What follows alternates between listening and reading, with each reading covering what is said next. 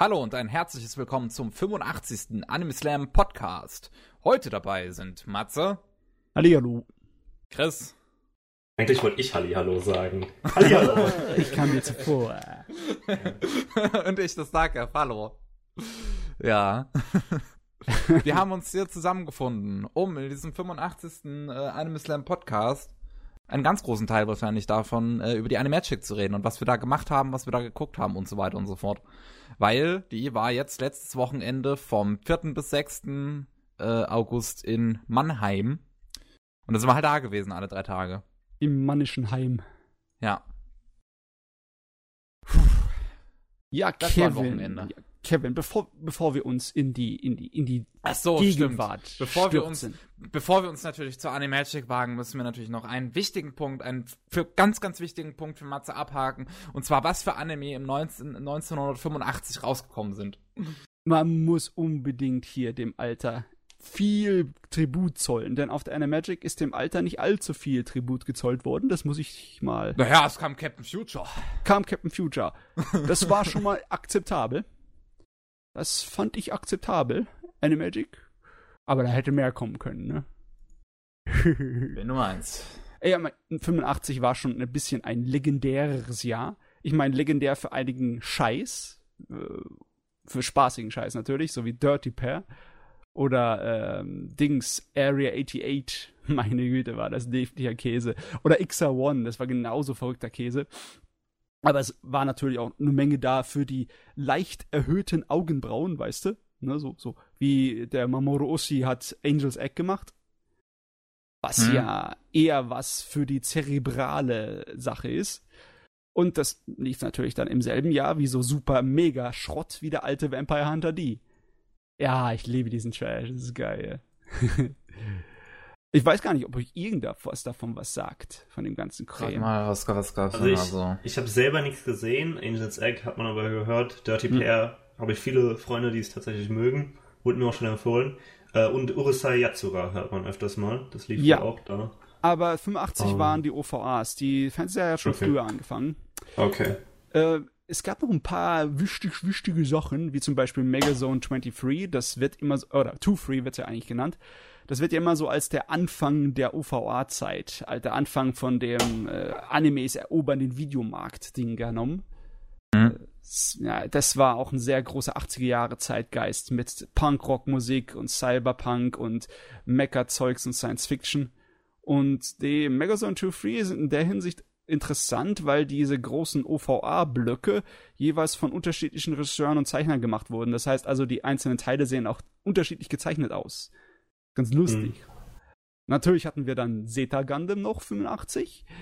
Äh, wenn du irgendwelche neuen Gundam-Anime hast, dann hast du generell so eine große Liste, die du abarbeitest, was alles an Elementen drin sein muss, damit es ein Gundam war. Die Hälfte von der Liste kommt aus dem Original Gundam und die andere Hälfte kommt aus Zeta Gundam.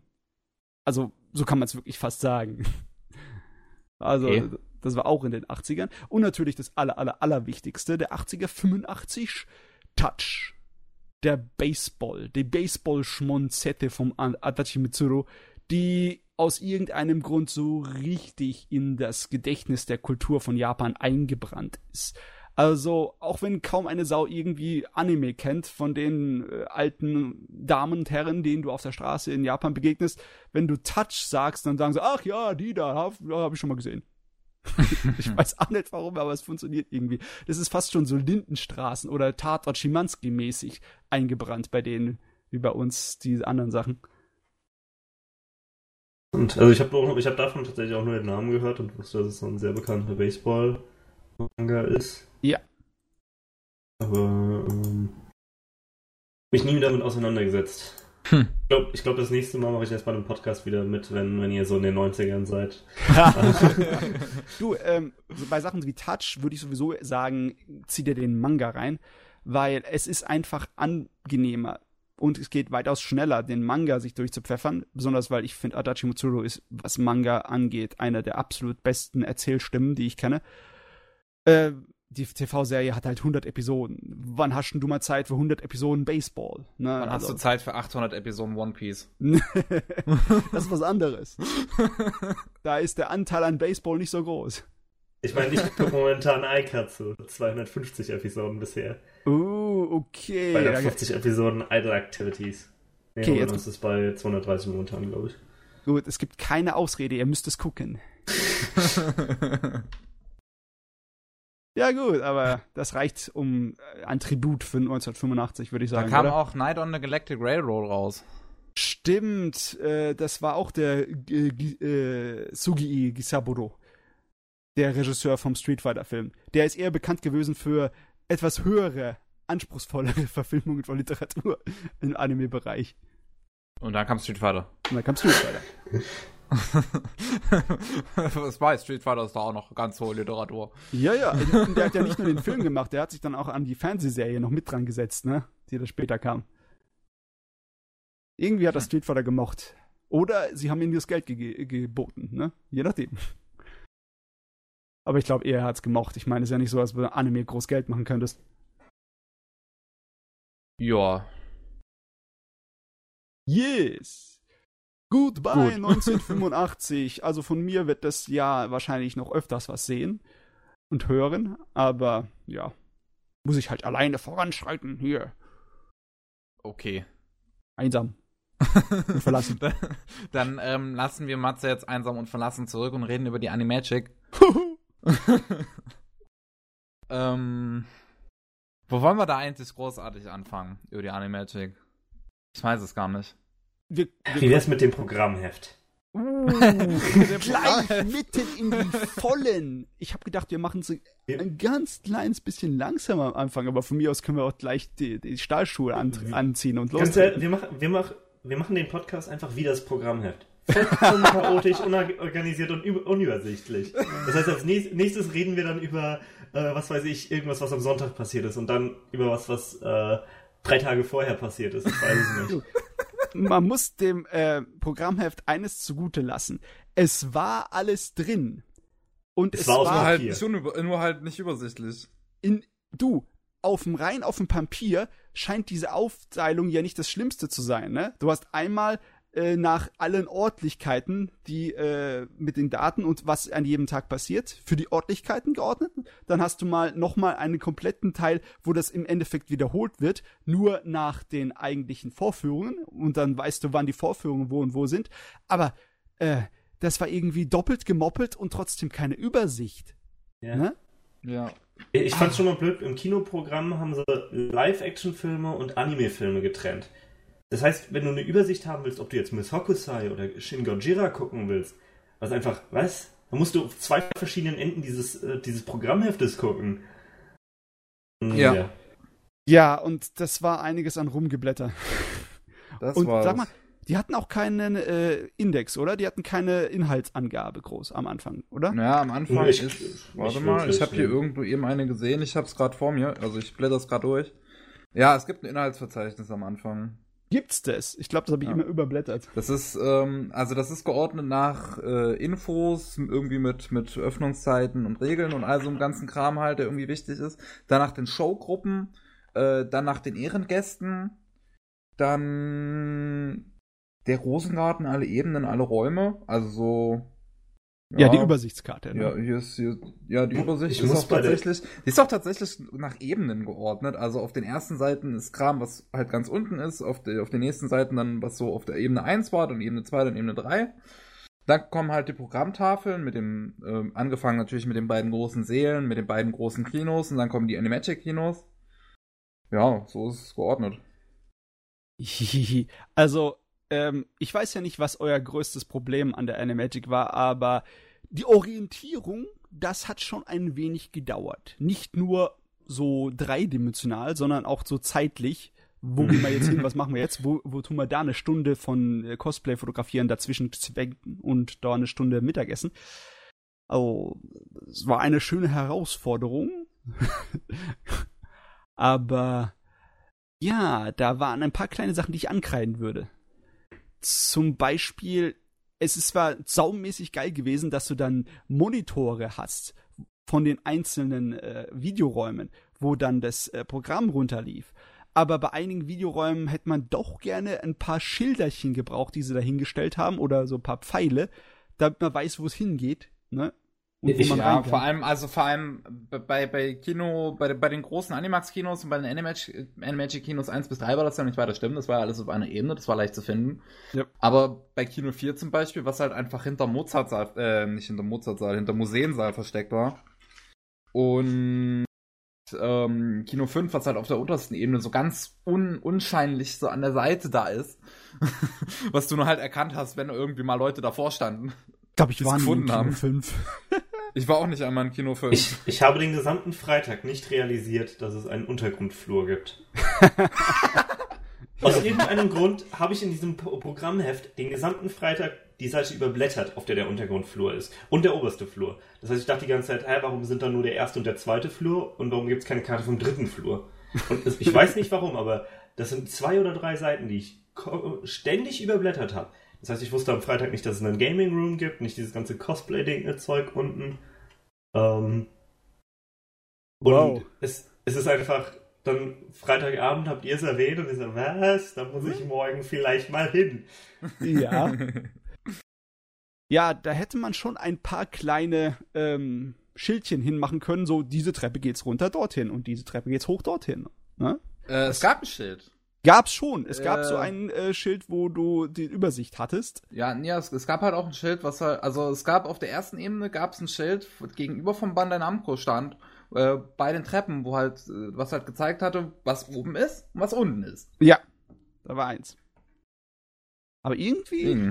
ich hab's auch äh, den ganzen Freitag erst übersehen, das Schild. Ich habe hab das Gefühl, wir haben sowieso einen Haufen Zeug irgendwie auch übersehen. Ich habe das Gefühl, wir sind viel zu viel mit den Augen auf dem Boden gewesen. Ich meine, wir haben verdammt noch mal übersehen, dass ein Zitat von uns auf einem riesengroßen Plakat bei Universum war.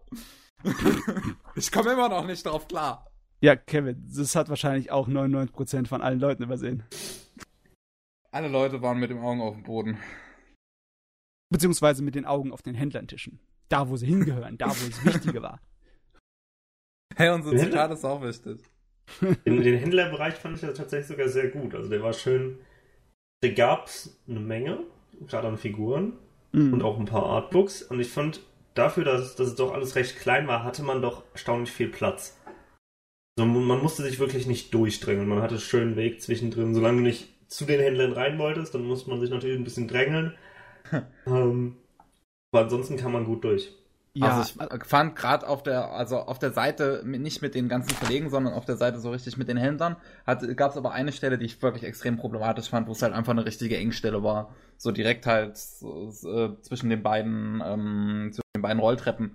Ja, es hat sich das halt. Das war eine Katastrophe. Ich hab's gehasst, da durchzugehen. Es hat sich ergeben durch die eigentliche Form der Halle im Rosengarten. Das war ja kein wirklicher Kreislauf, großer, sondern es war ja ein U, ne? Und wenn du dann an einem Ende des Us angelangt bist, dann musstest du da zurück und musstest den Leuten, die da rein wollten, entgegen. Und da wurde es natürlich manchmal, also nicht nur manchmal, sehr oft ein wenig eng. Mhm.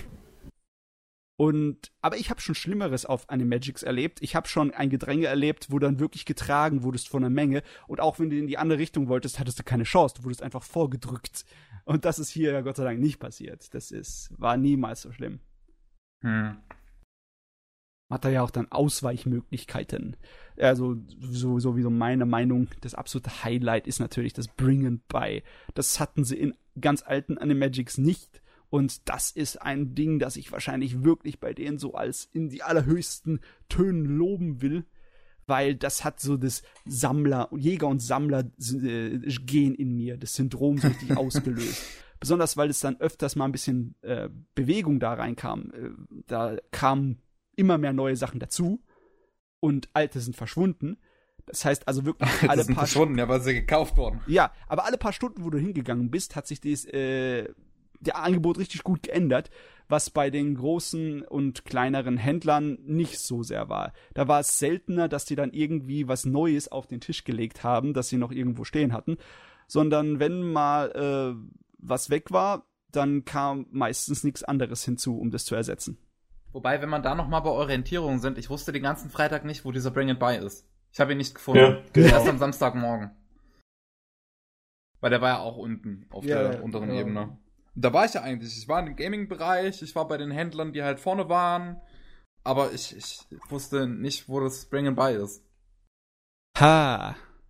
das bringen bei, wo auch der Manga-Kurs war, der Zeichenkurs, die so richtig hardcore losgegangen sind. Die haben Freitag, Samstag, Sonntag komplettes Programm vom Anfang der Con bis zum Ende der Con immer gehabt. Komplettes Zeichen. Ja, haben die wirklich auch bis spät in der Nacht gezeichnet? Nicht bis spät in der Nacht, aber ja. du weißt, was ich meine. So bis abends, bis Händlerraum Schluss dann war, so bis 8, äh, bis 18, 19 Uhr, war da immer der Zeichenworkshop. Du könntest also alle drei Tage auf der Animagic hättest du nur Zeichnen-Workshop machen können. Rein theoretisch. Das war Hardcore. Ja. Das war Hardcore, muss ich sagen. Ja, also ja. Orientierung und Organisation war eine kleine Herausforderung, aber eigentlich hätte man alles ein bisschen besser machen können, indem man einfach nur so eine Übersichtskalenderkarte in dem Ding Ja, so ein Stundenplan quasi. Ja, ja. Plan mit allen Kinos und allen Panels nebenan, nebenbei, sodass man wirklich sehen kann, was passiert jetzt gleich. Und man sich ja auch immer vorher schon organisieren muss, gerade bei den Panels, wenn du da eine halbe Stunde vorher erst hingehst, äh, bist du, kommst du wahrscheinlich nicht mehr rein. Bei den beliebten Dingern ist eine halbe Stunde kritisch gewesen, ja. ja. Also ich meine, bei den zwei Panels, die ich besucht habe, hatten wir tatsächlich das Glück, dass Erstens äh, war es immer kurz nach, de, nach dem Anfang, morgens quasi. Mhm. Das heißt, wir kamen, wir kamen gut rein, weil wir einfach direkt von der Tür aus reingestürmt äh, sind, mhm. nach dem Motto. Mhm. Aber hätte ich jetzt davor noch was anderes machen wollen, dann hätte ich wahrscheinlich Violet Evergarden nur einmal gucken können. So, nach dem Motto. Ja, du, aber auf jeder Messe, wo ich bisher war, was Animes angeht, ja. dann war, ist, ist es eigentlich immer dasselbe gewesen. Das ist, es ist auch der Spaß daran. Äh, es ist nur schade, die haben das früher öfter gemacht. Ich habe hier noch alte Programmhefte von Animagics, wo du halt einfach diesen ganzen Übersichtsplan hattest. Äh, ich frage mich, ob die es einfach nicht hingekriegt haben, weil äh, die so viel unterschiedliche Dinge gleichzeitig am Laufen hatten. War einfach alles zu voll. Ich meine, wenn man sich das Programm von zum Beispiel einem dieser Kinos angeschaut hat, da kamen ja nur erste Episoden und da kamen den ganzen Tag Dutzende in dem einen. War das das Fünfer? Das nur Episoden? Äh, das war das war das, das, das Zweier war das, glaube ich, wo den, wo das den ganzen einen Tag nur, warte, ich gucke. Ja, das war das Kino 2, wo den ganzen Tag, zum Beispiel am Samstag, nur erste Folgen kamen. Vielleicht war das unmöglich, in so einen großen Übersichtsplan reinzubasteln.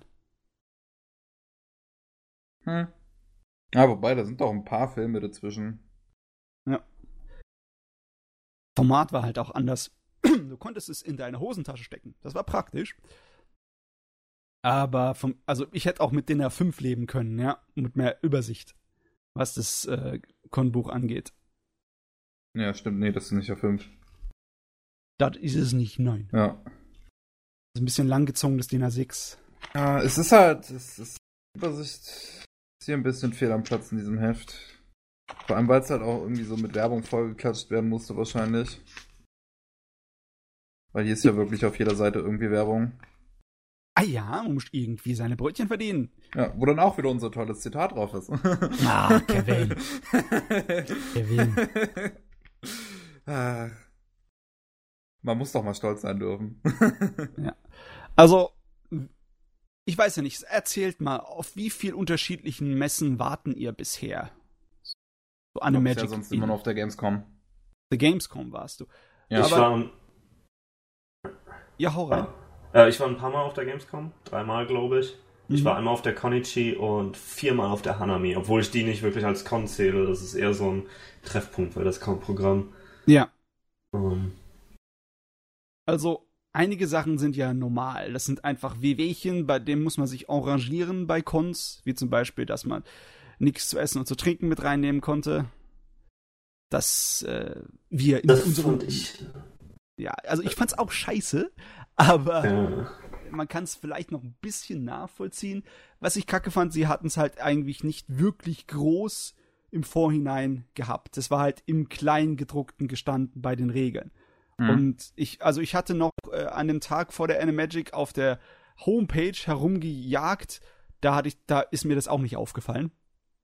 Also das hört sich auch irgendwas an, dass man eigentlich ähm, groß rot hinschreiben sollte, an einem Wochenende im Sommer, wo massenweise Leute miteinander schwitzend rumrennen Ja. in so einem Raum, das Essen und Trinken mitnehmen nicht gestattet ist, weil die meisten Leute müssen sich irgendwie hydrieren und die kommen dann rein und denken, ah ja, auf heute brauche ich mir kein Geld fürs Essen mitnehmen, ich habe ja meine Wasserflasche dabei.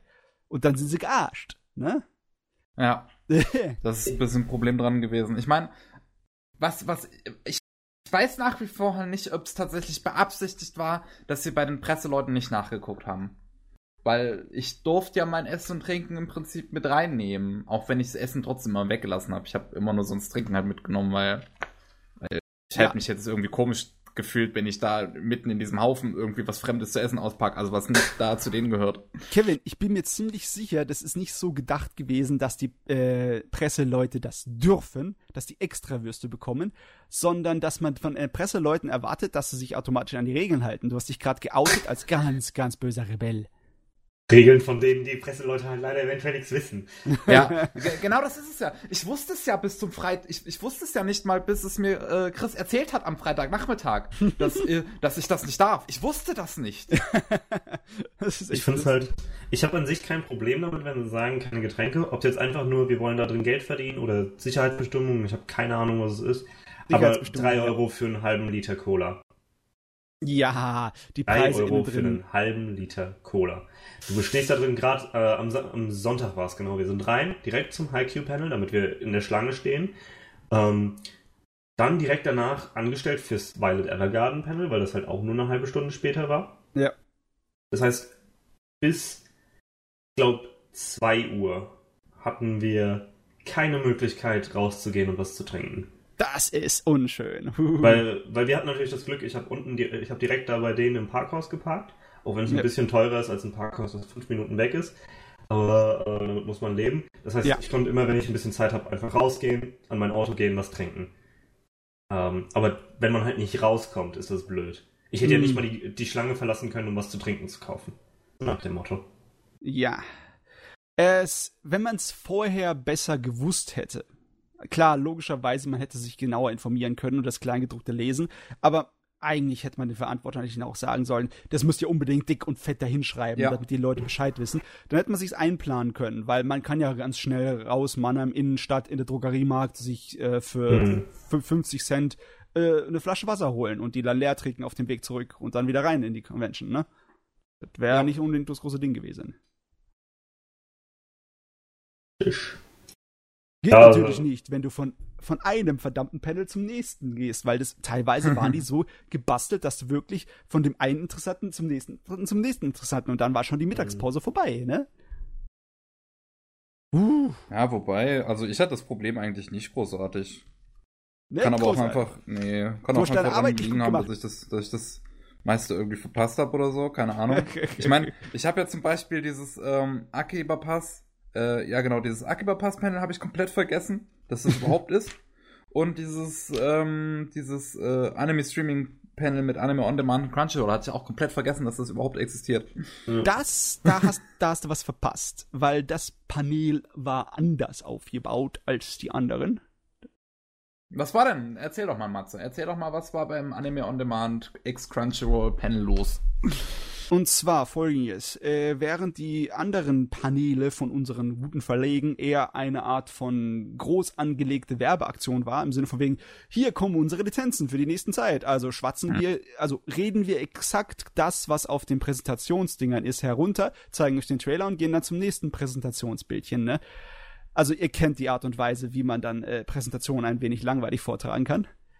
Das waren größtenteils die anderen Paneele von den Verlegen. Also äh, Verlege, ich mag euch, aber das, das hat mich nicht heiß gemacht. Im Vergleich dazu hat Anime On Demand mit ein, äh, ähm, ein oder zwei Leuten von Crunchyroll eigentlich generell nur über ihre Geschichte, wie sie zum Stream gekommen sind und wie die Streaming-Landschaft damals aussah, geschwatzt und wie sich das langsam erweitert hat und äh, überhaupt generell nur über das Stream an sich, was da für Probleme vorkommen, beziehungsweise was da Früher hatten die nicht die Internetgeschwindigkeit und haben die Sachen nur zum Download angeboten. Ne? Okay. Hm. Lauter äh, historisch halbwegs interessante Dinger und so Zeugs. Also da war, da war über das Stream in Deutschland an sich wurde geschwätzt. Unsere Geschichte. So ein bisschen aus der Blickwinkel von Anime on Demand. Und ja, dann das war halt ein Panel über die Industrie und das fand ich eigentlich schon interessanter als nur Werbung. Ne? Ja. Okay, das ist interessant, ja. Werbung, die teilweise zum Beispiel nicht funktioniert hat, wie bei KSM. Oh, das war so schade, es hat mir so leid getan für die, aber der, ja, ich meine, das hätten sie schon auch ein bisschen besser machen können. Ne? Also bei einigen technischen Sachen, da konnte man nicht viel machen, weil einfach die Technik hinten dran nicht funktioniert hat, wie zum Beispiel im Kino 4, wenn andauernd der, der Ton und des Bilds asynchron geworden Absolute sind. Katastrophe, können wir später noch ein Mhm. bisschen drüber reden. Ja, da, da, da war einfach die Technik selber äh, fehlerhaft und nicht unbedingt die Materialien, die sie vorher besorgt haben. Aber da, da lag es an den Materialien, die sie besorgt haben. Ich meine, ab und zu mal, da kann man es ihnen vergelten, weil äh, von einigen Sachen gibt es einfach keine gescheiten Trailer, wie eben der Kevin dann später gemerkt haben. Ja. Von Ähm, Hunter Hunter, gell? Ja, genau, das war bei Hunter Hunter. Die haben ja äh, beim KSM-Panel haben die ja natürlich ihre, ihre ganzen neuen Lizenzen vorgestellt. Ganz großes Highlight war dann natürlich, das haben die so gegen Mitte gebracht, Hunter Hunter, dass sie jetzt die Serie nach Deutschland bringen und ähm, auch auf ProSieben Max nächstes Jahr laufen lassen. Und dann haben die äh, einen Trailer äh, zu Hunter Hunter halt zeigen wollen.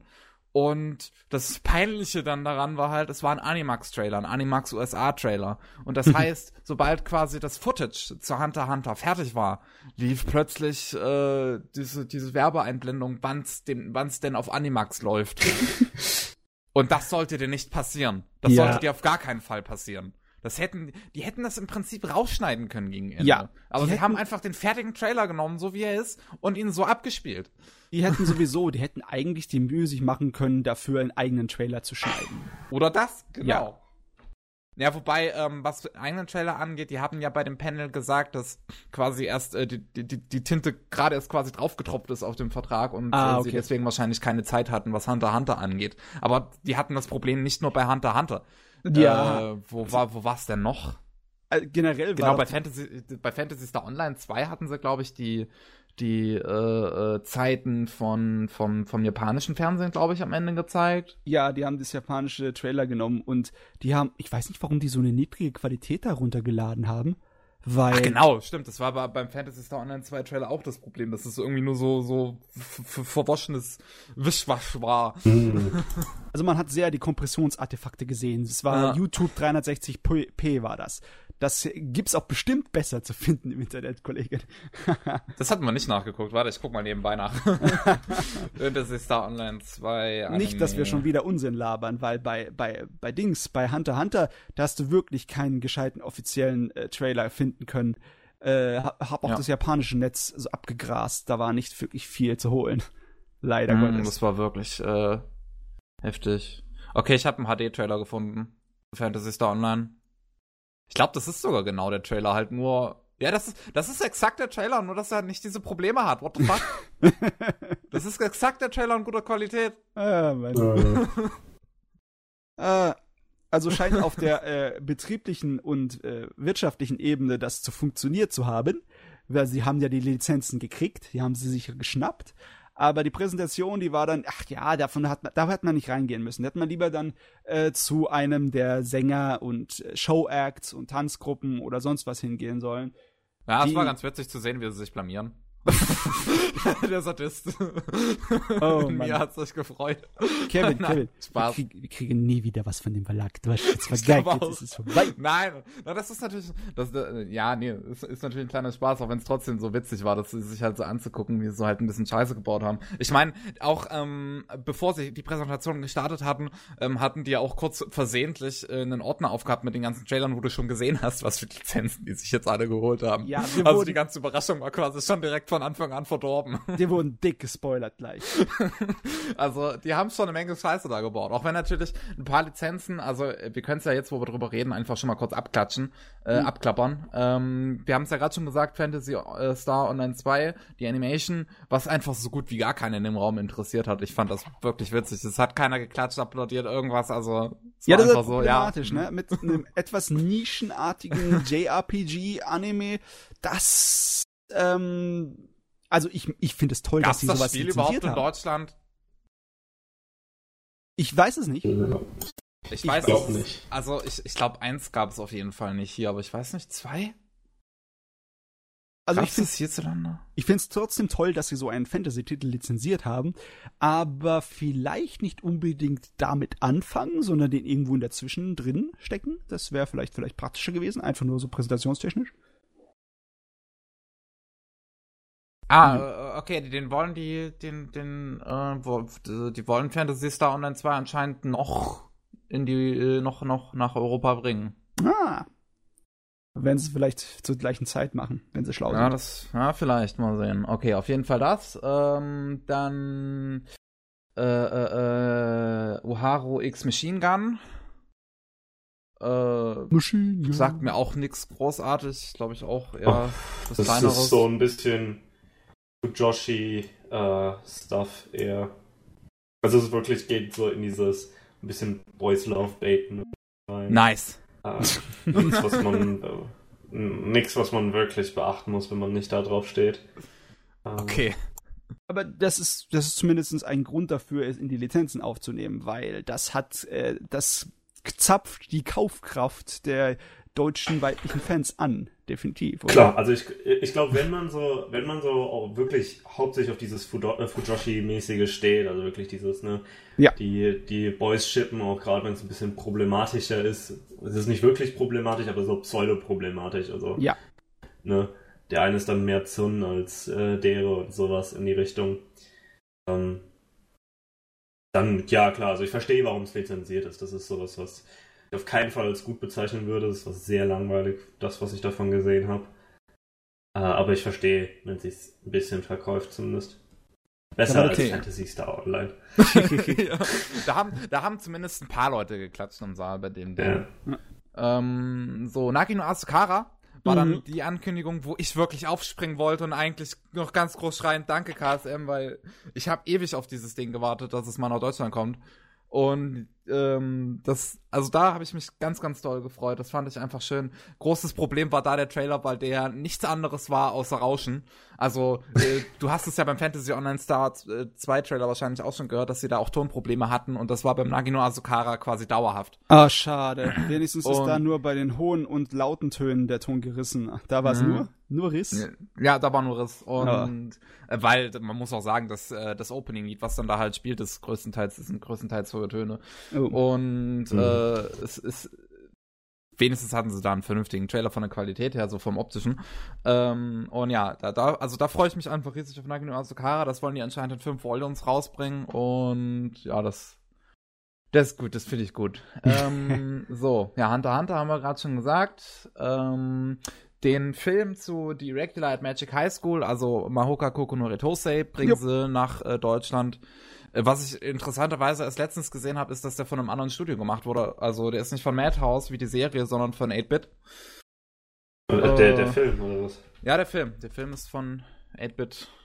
Ist dann auch die grundlegende Teamstruktur anders oder hat das einfach Das nur weiß ich nicht. aus das Studio macht das, aber die Zeichner und Animateure sind eigentlich im Endeffekt dieselben? Das muss kann halt im. Prinzip gut sein, weil Madhouse macht ja heutzutage sowieso wie, so, so, so gut wie nichts mehr in Haus. weil, weil ja alle Leute abgehauen sind. Ähm, ich, ich, ich guck mal kurz, wer hat denn an dem Film gearbeitet? Äh, nee, da gibt's noch nicht viele Informationen. Ist nicht so wichtig. Na gut. Ja, auf jeden Fall der Film. Dann noch ein weiterer Film, und zwar No Game No Life Zero, äh, das Prequel zu No Game No Life, was äh, jetzt auch erst vor kurzem rausgekommen ist in Japan. Äh, hat sich KSM noch lizenziert. Äh, natürlich bei den beiden Filmen haben auch viele Leute geklatscht, ist klar, beide große Dinge, auch hierzulande. Ähm, dann drei neue Lizenzen, die sie kurz davor in der Animania beka äh, bekannt gegeben haben und dann halt noch mal ein bisschen auf der Animagic promoted. Deswegen kann man die hier auch äh, halt noch mal kurz angeben. Die erste davon finde ich, also die erste davon ist etwas, nun ja, Valkyrie Drive. Äh, Ja. ähm, das zweite war Anti-Magic Academy. Äh, das war, das, das, das lief zur gleichen Zeit wie, wie hieß das nochmal? Äh, wie, mit dem Schwert. Äh, der Schwertkampf. Weltkampf? Äh, Das Token Ranbu, der erste Fassung nee, oder was? nee, nee, nee. Ach, fuck it. Ich, ich google einfach mal dieses, dieses 35-Dings und dann werde ich das auch finden, was ich gerade meine. Kevin, Ähm. mir gehen aber nicht alle Lizenzen, die auf der Animagic angekündigt wurden, durch, oder? Das könnte nämlich ein bisschen länger dauern. Ach komm, wir, wir sind auch für News zuständig. Ah genau, dieses Rako, Rakudai Kishi no Kabalri, das ist äh, vom, vom auch von Silverlink Ah, okay. und das, das kam beides zur gleichen Zeit und wurde daher auch immer großartig verglichen. Rakudai Kishi no Kabalri hat sich KSM auch schon geschnappt äh, vor einer ganzen Zeit, deswegen war abzusehen, dass sie sich Thir- äh, The Anti-Magic Academy auch noch holen und Norn 9 haben die sich noch geholt. Was mir jetzt großartig nichts sagt, aber ist glaube ich irgendwie so Ist das irgendwie mit Alien 9 verwandt? wahrscheinlich nicht. Äh, no, nein, das war so ein, äh, so ein Reverse Harem Visual Novel Adaption, Ah ja, von äh, PSP die die meisten Leute nach, ja, die die meisten Leute nach zwei, drei Folgen gedroppt haben. äh, So kann's gehen. Ja. Äh, ja, das war alles vom KSM-Panel. Ja, nee. Ja, gut, sie haben noch gesagt, hier, ähm, vierten und fünften Digimon-Film haben sie jetzt auch noch, aber gut, das war abzusehen. ja, So. das ist, äh, Das war das KSM-Panel soweit. Und Sie Ja, haben es trotzdem pünktlich beenden können. Trotz den 10 Minuten Verspätung. ui. Aber sagen wir es mal so, wenn du ein Panel hast, das über etwas redet, was so ein kleines bisschen äh, vielleicht Fragen aufwerfen könnte, dann kannst du auch eine längere Fragenrunde machen. Aber wenn du so eine Ähm, komplette sie hatten ja am Anfang, ich weiß nicht, ob du das noch mitgekriegt hattest. Na doch, das müsste so eigentlich noch mitgekriegt haben. Sie hatten, oder wobei, also auf jeden Fall hatten sie nach Fantasy Star Online 2 gesagt, dass wenn irgendwer Fragen hat, man die ruhig nach dem Trailer dann immer jeweils stellen kann. Okay. Es hat halt nur leider nie jemand Fragen gestellt, tatsächlich. Genau, das wollte ich, darauf wollte ich halt hinaus. Du, da, da ergibt sich nicht wirklich so eine Atmosphäre, wo du viele Fragen dir aufkommen, wenn du nur ein Promotionspanel hast, ne? Mhm. Puh, naja. Aber okay. Ja, Es ist ja nicht so, als ob das Zeitverschwendung gewesen wäre. ja, es war ganz lustig, vor allem als sie erklären mussten, wie Valkyrie Drive, also wie die Handlung da ist. Aha. Aha. Sehr schön. ah. Aber wenn wir schon gerade bei den Paneelen und Videoräumen sind, dann können wir auch noch ein bisschen in denen bleiben. Sag mal, hat euch auch ab und zu mal der Nacken ein bisschen wehgetan? Definitiv. Ähm, wo war denn das größte Problem, glaube ich? Also äh, bei Kiso Monogatari war das, glaube ich, dass sie es am zwei, ab dem zweiten Film so ein bisschen höher noch gemacht hatten als am ersten Film. Und ähm, bei Shin Godzilla hatten die das Bild, glaube ich, auch höher gemacht, als es vorher bei Yu-Gi-Oh! war. Und das war Boah. beides im gleichen Kinosaal. Du, das waren ja absolut vorzüglichste Leinwände. Aber ausgenutzt wurden sie nicht wirklich. Ne? ja. ich hatte tatsächlich gerade bei Shin Godzilla das Problem, dass mir das noch zu niedrig war. Oh, okay. Äh, ich wollte zwar keine Nackenprobleme haben, aber ich hatte halt jemanden etwas größeren vor mir. Ah. Äh, bei, bei Kisu auch, da hatte ich das Glück, dass okay, okay, ich kenne die Kisu-Filme schon. Wenn ich die Untertitel nicht lesen kann, an manchen Stellen ist das nicht so schlimm.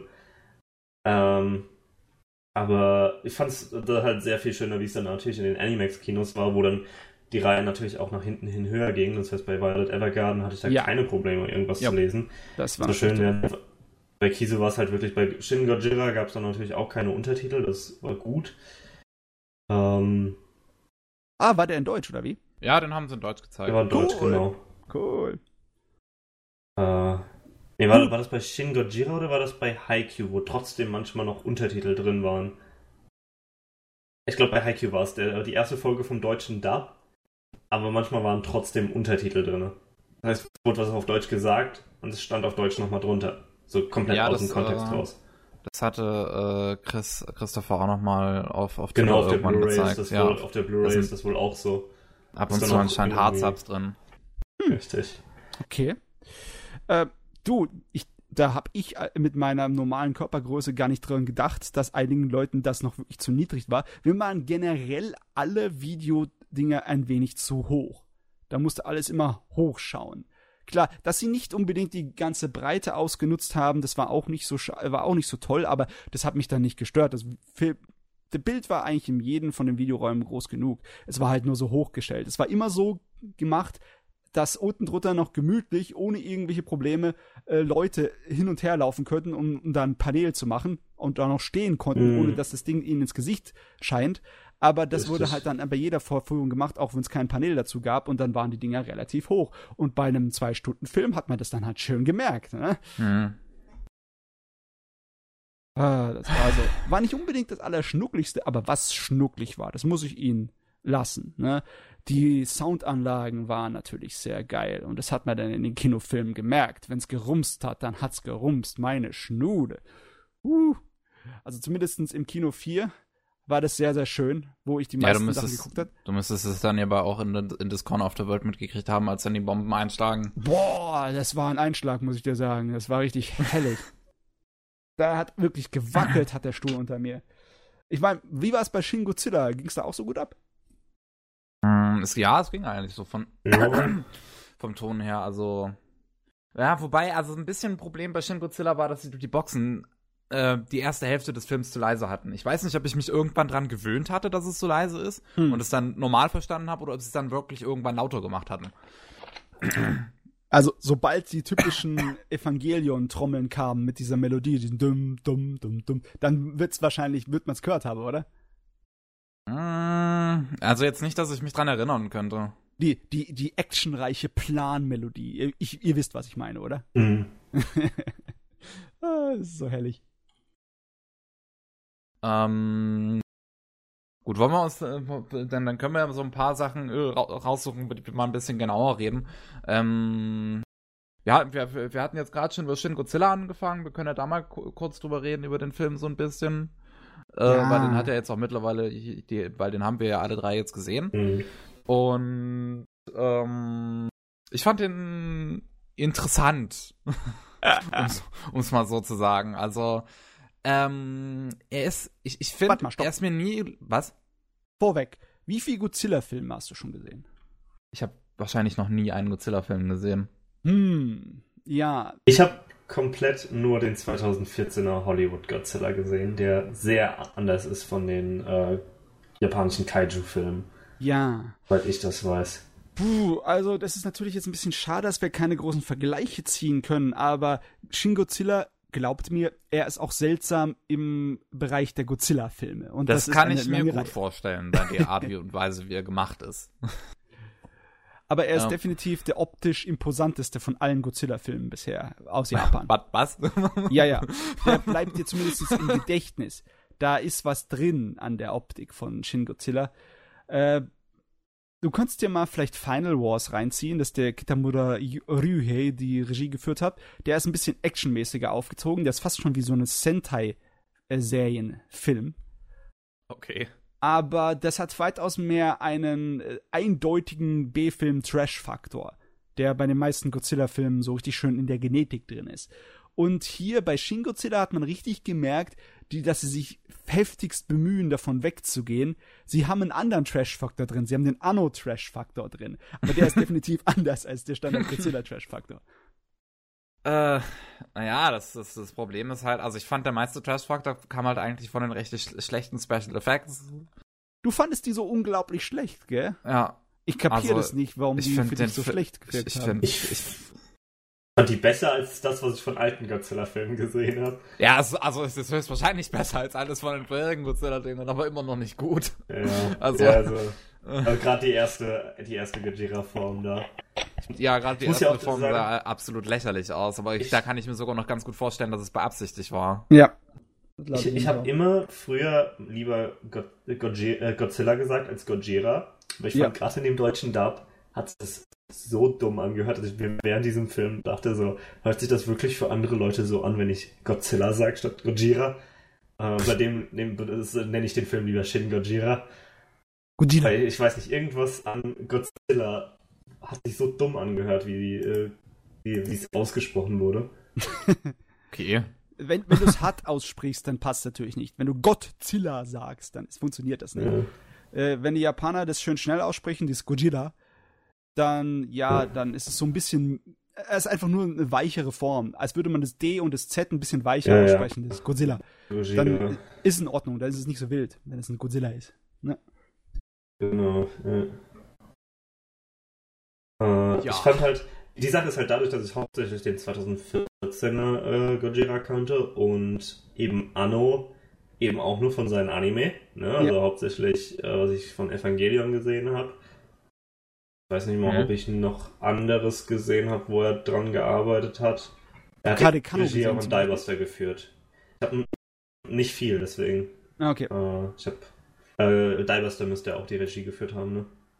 Ähm, nee. Weiß es gar nicht mehr. Nee? Dürfte er nicht. Ich, bei Dimemaster dürfte er nicht an Regiestuhl gesessen Äh, Gun, haben. Gunbuster, Gunbuster.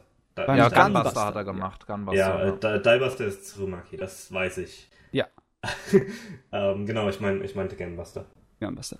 Ich glaube, Das heißt- er war mit dran. Ja, er war dran. Der war Ja, Regiestuhl. Genau. Das heißt, ich habe was sehr anderes erwartet von Shin Gojira, weil es eben, es war nicht der 2014er God- äh, Godzilla und es war nicht, naja, Gunbuster oder Evangelion. Ein paar Cuts haben mich stark an Evangelion erinnert. aber es- Da war gerade dieser eine, nachdem die Stadt evakuiert ist, äh, sitzt, äh, sitzt der Protagonist mit dem Journalisten im Park auf der Bank und die Mhm. unterhalten Mhm. sich. Ja. Und das hatte so ein bisschen was von der, von der Szene in Evangelion, wo sich Shinji mit seinem Vater auf dem Friedhof trifft. Hatte ich. Oh, da war, das kann ich dir auf jeden Fall bestätigen, da gebe ich dir recht, da war eine Menge drin, wo man eigentlich sagen könnte, das ist Evangelion, nur mit Godzilla. Richtig. Allein die Musik. So äh, allein, die, Ich meine, an sich schon, wie, wie halt die das gesamte Militär gegen, äh, gegen den Gojira auffährt, ist einfach Evangelion Folge 1. Ja, Ja. das, das Ähm. fand ich auch ziemlich geil, diese ganzen Panzer und, und die Artillerie und alles Mögliche, was einfach nur unendlich drauf feuert. Aber, aber soweit ich das interpretiere, ist das ja so ein bisschen dieses, dieses was, was, weshalb Godzilla existiert. Da ist ja gerade, da, da ja die originalen Godzilla-Filme so in der Nachkriegszeit äh, entstanden sind, wo natürlich gerade mit nuklearem, mit Mhm. Atombomben alles Japan sehr äh, geprägt war.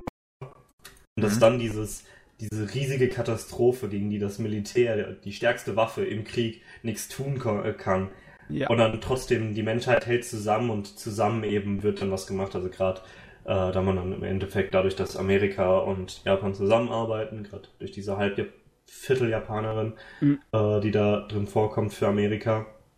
So dieses, ne, selbst diese mächtige Katastrophe, gegen die das, äh, gegen die die Natur nichts machen kann, die so außergewöhnlich ist, weil natürlich ja. in Japan ist man ja äh, Erdbeben recht gewohnt.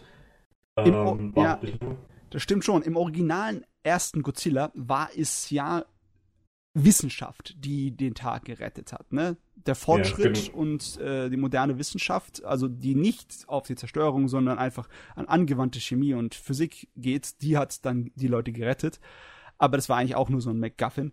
Äh, der, Ja. In Shin Godzilla wird viel mehr äh, Betonung gelegt auf so politische Themen. Ne? Politische Ja. Ohnmacht, Ja, das war so- das- beziehungsweise Zusammenarbeit und in welche Richtung die gehen. Ne? Die, die erste Hälfte war ja komplett so nach dem Motto, äh, Demokratie in dem Sinne funktioniert nicht. Ne? Gerade mit dem Premierminister, der selber keine Entscheidungen trifft. Und äh, irgendwas passiert. Wir müssen erstmal ein Meeting machen, für das wir erstmal ein anderes Meeting machen. Daraus kommt nichts, das heißt, wir müssen noch ein Meeting machen. Äh, das war ja so ein bisschen. Da, da hat er die Politik schon auf die Kante genommen, der Arno. Bürokratie. Äh, das mochte ich tatsächlich. Es ist zwar nicht wirklich was passiert, aber er hat da wirklich die, ja, die Bürokratie auf die, auf die Kante genommen. Ja, es war halt wirklich angenehm, immer so, wenn da, da der Premier auch da sitzt. Ach ja? Ach so! so, so halt so kurze Und- Antworten von sich gibt. So. Oder der eine Minister, der nur vorgelesen hat, was ihm von, von seinem Assistenten Ja, genau. gegeben wurde. Äh, was, was Wissenschaftler gesagt haben oder so. ja, es war wirklich herrlich. Ähm, ich, ich fand, also, bei diesen ganzen Gesprächen, gerade in der ersten Hälfte, fand ich eigentlich, hat der Film einen super tollen Flow gehabt. Also, das ist, eine Szene hat richtig schön zur anderen geführt, der Dialog hat quasi nie aufgehört. Die ganze Zeit hat irgendwer immer irgendwie geredet und ich, ich und mir ist da echt nicht langweilig geworden bei. In der zweiten Hälfte ist mir das so ein bisschen dann verloren gegangen, weil natürlich äh, die, die Prämisse hat sich ein bisschen geändert und zahlreiche Charaktere sind einfach mal gestorben. Und äh, da, da fand ich, hat es alles mir ein bisschen, bi- bisschen was verloren. Aber Oh, dadurch, okay. dass diese beiden Kämpfe, die dann einfach dazwischen, äh, die dann kamen, also der da kurz davor und der dann nun mal am Ende so geil waren, äh, hat mich das dann nicht großartig weiter gestört. Okay, also Kevin, habe ich das richtig verstanden? Du, du ziehst äh, verrückte Dialoge zwischen äh, Bürokratie, bürokratisch kaputten Politikern, einer Riesenechse, die sich durch Tokio durchstampft, vor. Äh, nee, nicht wirklich. Nicht also, wirklich, wie gesagt, okay, ich, fa- Gott sei Dank. ich fand, wie gesagt, ich fand äh, ähm, die Actionsequenzen fand ich eigentlich am, am besten. Also, ähm, ich fand diese Dialoge in der ersten Hälfte schon extrem gut, aber gerade diese, die Action, die beiden Action-Szenen fand ich eigentlich am besten. Gerade weil sie sich so, so, so erfüllend irgendwie angefühlt haben. Weil nach, nach diesen ganzen Gesprächen, dass dann halt endlich mal was passiert sozusagen, ist so eine, so eine gewisse Erfüllung gewesen. naja.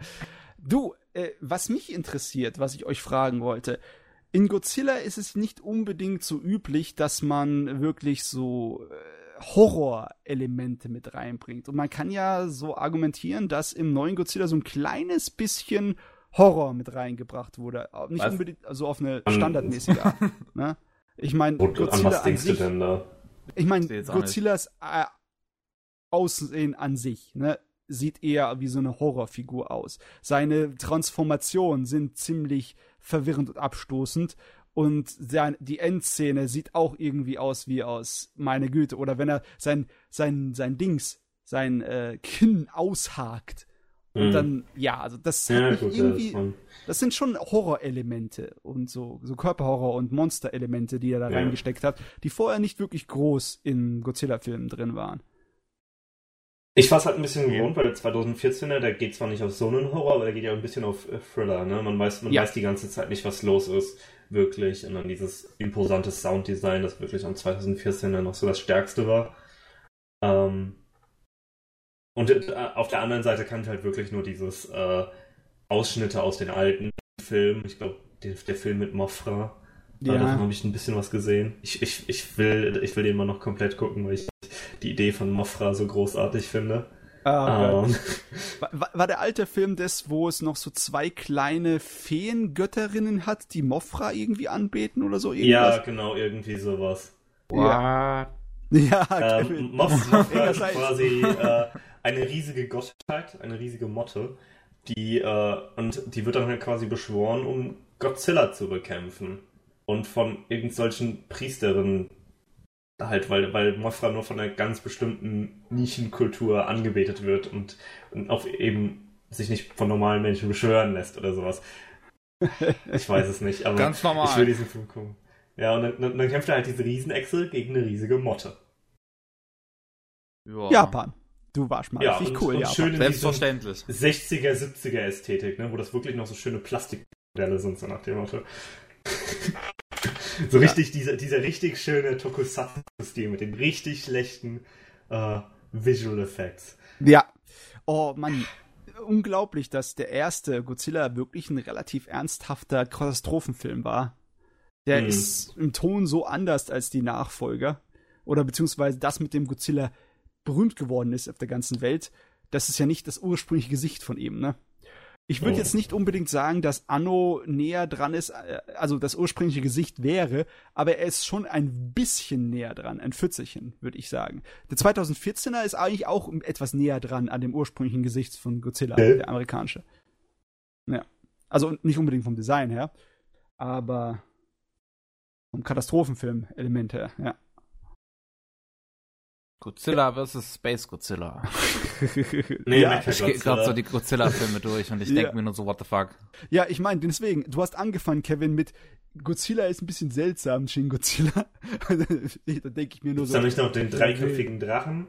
Oh ja, der, so? der goldene, der goldene dreiköpfige Drache, der Erzfeind von Godzilla. Oh, es gibt auch eine Rebirth of Mothra Trilogie. Ui. Ja. Ähm, ich glaube, ich glaube, du warst es auch, Kevin, der am Ende gesagt hat, dass du es nicht erwartet hättest, dass es positiv ausgeht. Oder war das Chris? Ich bin mir nicht sicher. Das muss ähm, Chris gewesen sein, weil ich glaube, ich okay. hatte das nicht gesagt. Ja, weil, weil er halt auch meinte, äh, dass gerade mit, mit Arno äh, hätte er nicht erwartet, dass es positiv ausgeht. Wo ich aber auch wieder so dachte, dadurch, was, was Gojira ja bedeutet für die äh, japanische Kultur, ne? wie, wie Gojira entstanden ist, kann ich mir nicht vorstellen, dass ein dass ein negativ endender Film gut aufgenommen werden würde. In Besonders, ja. Die, also, äh, weil, weil es, geht da, es geht ja eben darum, dass, dass die Menschen was Übermenschliches besiegen, durch Zusammenhalt, durch Wissenschaft, durch the power of friendship, was weiß ich. Ähm, und dann, wenn die Menschen alle sterben, das ist so ein bisschen schlechter Nachgeschmack. Da gibt es noch eine andere Sache, die man da anführen könnte, und zwar der eigentliche wirtschaftliche Aspekt. Im Sinne von wegen, das ist der erste Godzilla-Film aus Japan seit 2004 und generell, die haben das Ding natürlich aufgemacht, um so eine kleine neue Godzilla-Welle aus Japan anzustoßen. Mhm. Und ich glaube nicht, dass die, die Studios dem Anno erlaubt hätten, dann sofort die Menschheit im ersten Godzilla-Film der neuen Reihe ja. anzumurksen. ja. ungünstig ich, gewesen, ja. Ich würde echt gern wissen, ob er wirklich das hätte machen wollen. Ob er wirklich wieder einen à la Tomino äh, no Yusugi, Tomino machen wollte und mörder sie alle. Ja. also, ich fand den Film schon gut. Fand ich schon gut, Zilla. Das ist cool. Mir hat das soweit gefallen. Ähm, ja. Was, was ich ist halt wirklich echt... halt besser. Oh, okay. okay. Hm. Okay. Ja, also der, der 2014er ist halt wirklich was. Das war wirklich wahrscheinlich mein Lieblingsfilm 2014. Und der, der hat mich wirklich so als. Ne, ich, ich war noch dieses Katastrophenfilm Gojira gewohnt, von diesen Ausschnitten, die ich aus den alten gesehen habe. Und dann war dieser doch sehr andere, dieser Thriller mit dem, wie gesagt, großartigen Sounddesign, das einem wirklich Angst gemacht hat, sobald äh, Gojiras Füße auf dem Bildschirm waren, weil man das meiste vom Film nicht mehr sieht. Und am Ende kommt der Laserstrahl. Und ich wusste nicht, dass Gojira einen Laser schießen kann. also, also die Laser-Variante in Shin Godzilla ist definitiv äußerst anders als alle Godzilla-Filme davor. Also lasst euch nicht irgendwie einreden, dass das der Standard japanische Godzilla wäre, was der Anno produziert hat. Das ist eher der Anno-Godzilla. Ja, das ist der so wie in Nausicaa, der Riesenmonster mit seinem Laser, der da alles niedermäht. Das ist, das ist der, das ist der Anno-Laser. Das ist. Mhm. Ja, im 2014 war es halt auch, das war mehr so ein Feuerstrahl, aber es war halt einfach cool, wenn Godzilla auf einmal anfängt, da oben Rücken zu leuchten. Das yeah. hat Spaß gemacht. Das war ja, sehr lustig. Nee, also, also ich, war, ich war dann eben das gewonnen und dann hatte ich so ein bisschen den Eindruck, dass es, dass es wie Godzilla modern jetzt sein wird. Ich fand das cool und ja, der, der Shin Godzilla ging halt dann doch wieder ein bisschen in dieses äh, Katastrophenfilmmäßige zurück. Mhm. Äh, was heißt, ich hatte, und wie gesagt, ich habe halt eben Anno und, und 2014er Godzilla erwartet das nicht bekommen. War trotzdem sehenswert, denke ich. Äh, die erste Form von Godzilla sah halt ein bisschen lächerlich aus, da war es eher schwer, nicht zu lachen. War ein bisschen Augen. enttäuschend. Ja. ja, auch wie sich das fortbewegt. Das ist so ein bisschen. Und später hatte Godzilla halt auch noch ein bisschen was von diesem Pappmodell. Ähm, ja. Gerade so in, der, in der Mitte des Films. Und das, das, ja, ich finde es ich find's da besser, wenn es halt so ein bisschen ernst genommen wird nach dem Motto. Ja. Naja, technisch gesehen bin ich, glaube ich, ein bisschen positiver eingestellt gegenüber dem Film als zum Beispiel der Kevin. Ich finde es zum Beispiel cool, die äh, Godzilla-Figur, die haben sie ja erst als so eine Figur gebastelt. Aber äh, im, ich glaube, ich bin mir ziemlich sicher, also 90% mindestens, dass äh, alles, was man von Godzilla sieht im fertigen Film von Shin Godzilla, vollkommen im Computer gemacht ist. Der sieht zwar aus wie eine Pappfigur, aber die haben das absichtlich im Computer so gemacht, dass er ja. aussieht, als hätten sie äh, irgendwie mit Miniaturen gearbeitet. Das mhm. fand ich irgendwie cool. Okay. Hm. Hm, hm, gut. Very good. Naja, der hat, nur ein, der hat ein Budget von 15 Millionen Dollar. Das ist ganz schön wenig, wow. War es 15? Ich lese es hier zumindest auf Wikipedia. Ah ja, dann das stimmt. Das ist aber relativ typisch für einen japanischen Film. Und dann musst du das natürlich auch äh, so ein bisschen in dem Kontext sehen. Ne? Das ist kein 150 Millionen äh, Hollywood-Effektfeuerwerk. Äh, hatte denn der Godzilla von 2014? Da hat er sogar, glaube ich, mehr. Ja, der muss mehr ge ge gehabt haben, weil es ist einfach Amiland. ja, das ist. Äh, Außerdem, kein Gojira ist gut solange es nicht Ken Watanabe hat, der sagt, let them fight. okay. Was? Das, das, ist, das, ist, so eine bekannte Szene im 2014er eben. Äh, Ken Watanabe, dieser japanische Schauspieler, der ja. quasi den, den Japaner im amerikanischen Gojira wird und dann dieser eine, diesen einen Spruch hat, let them fight. Das ist irgendwie so schade. Okay. Die haben diesen geilen Schauspieler und den ganzen Film benutzen sie ihn kaum. Aber wenigstens lassen sie ihn die eine Sache sein. Es, ich meine, die haben ja genauso Werbung dafür gemacht, dass, dass der Film Brian Cranston hat, ne? Ja. Schauspieler von Walter White aus Breaking Bad. Ja. Yeah. Mhm. Dann stirbt er. der, hatte ein, der, der hatte ein Budget von 160. 160, ja. ja. 160 Millionen. Hollywood-Produktion halt. Ja. Ja gut, so viel zu Shin Godzilla, denke ich mal. Yes. Äh, was haben wir noch gesehen? Wir können mal zu Violet Evergarden kommen. Hm, da habe ich mit euch noch gar nicht drüber geredet. Ich glaube, jetzt wird es ein bisschen kontroverser. oh, jetzt bin ich gespannt. Oh, ich, ich, es könnte sowieso kontrovers werden. Ich kenne, ich weiß, dass ja. wir wahrscheinlich alle drei unterschiedliche Meinungen haben. Richtig. wahrscheinlich.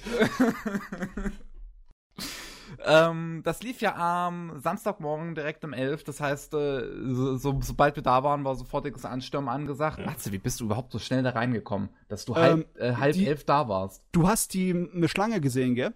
Ja. Innerhalb von zehn Minuten war ich am Eingang. Was? Das ging super schnell. Das wurde fantastisch abgefertigt.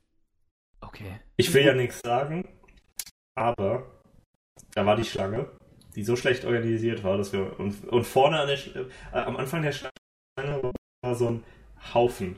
Da haben wir uns einfach dazu gestellt. Okay. Und sind einfach. Äh, okay. Wir, wir wussten, wir, wir haben nicht mal gesehen, wo die Schlange lang läuft, weil da waren irgendwie zwei oder drei Schlangen, die ineinander verliefen und auch auseinander. Das heißt, wir wussten nicht mal, wo wir uns anstellen müssen. Da haben wir uns mhm. einfach vorne dazu gestellt und sind relativ schnell reingekommen.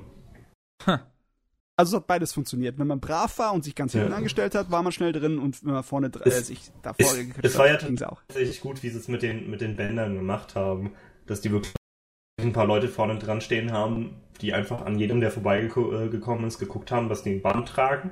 Und dann, dann muss man quasi zum, zum Eintritt vorzeigen, muss man gar nicht stehen bleiben. Und das war ja. ziemlich gut gemacht.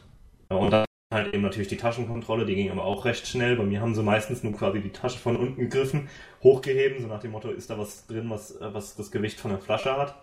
War halt nicht, aber da waren eben schon ein paar Bücher, ne? da war meine PS Vita drin, meine Switch.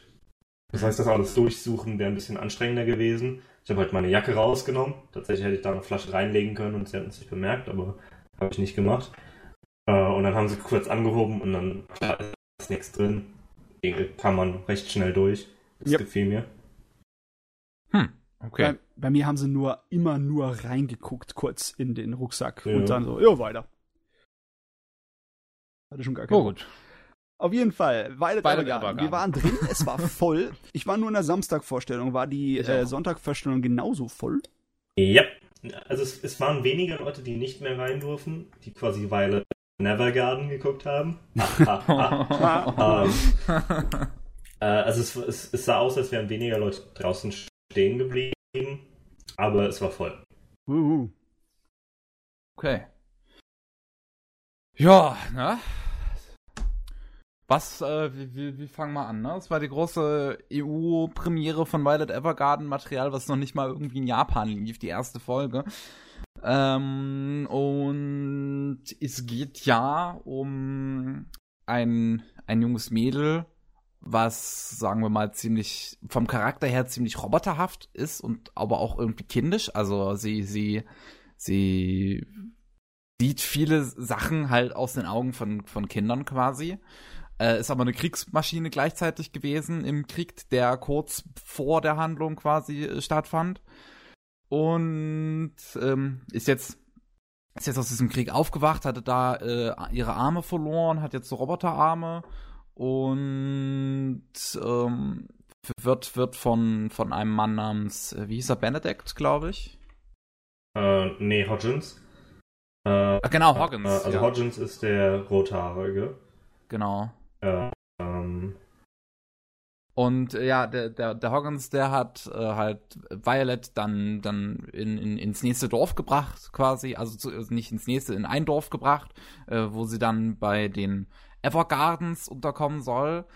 Und gleichzeitig fängt sie an, bei Hoggins äh, in, der, in der Postabfertigung zu arbeiten. Und ja, also, das ist so ein ja. bisschen die Prämisse. Da muss ich gleich mal dazu zu der Prämisse sagen, ich fand ein bisschen cool, dass sie äh, so eine Alternativhistorie genommen haben. Es ist ja eindeutig, dass der Krieg äh, so eine Variante vom Ersten Weltkrieg gewesen sein soll. Weil man hat ja genau gesehen, die Landschaften und Gräbenkämpfe direkt aus dem Ersten Weltkrieg genommen. Und da wurde mhm. auch noch gesagt, dass der Krieg vier Jahre gedauert haben. Wir wissen genau, worauf er anspielt. Aber das ist eine Alternativwelt, in der ein völlig funktionierende Cyber-Roboterarme zur Ersten Weltkriegszeit voll das Ding sind.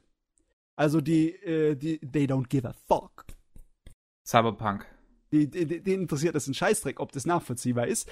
Die haben ihre kleines äh, Militärmärchen äh, hier gebastelt. Mhm. Und ich weiß nicht, ob man sofort reinsteigen sollte in die Charaktere und im Verlauf der Handlung. Ich meine, es war ja nur eine 30-minütige erste Episode. 20. Ähm, ja, kann man gleich reinhauen, oder? In die vollen, ne? ja, äh, wir können ein bisschen drüber halt reden. Ja, ich glaube, es ist ja auch nur großartig die erste reden. Episode, also so viel spoilern wir dann im Prinzip auch nicht. Ja.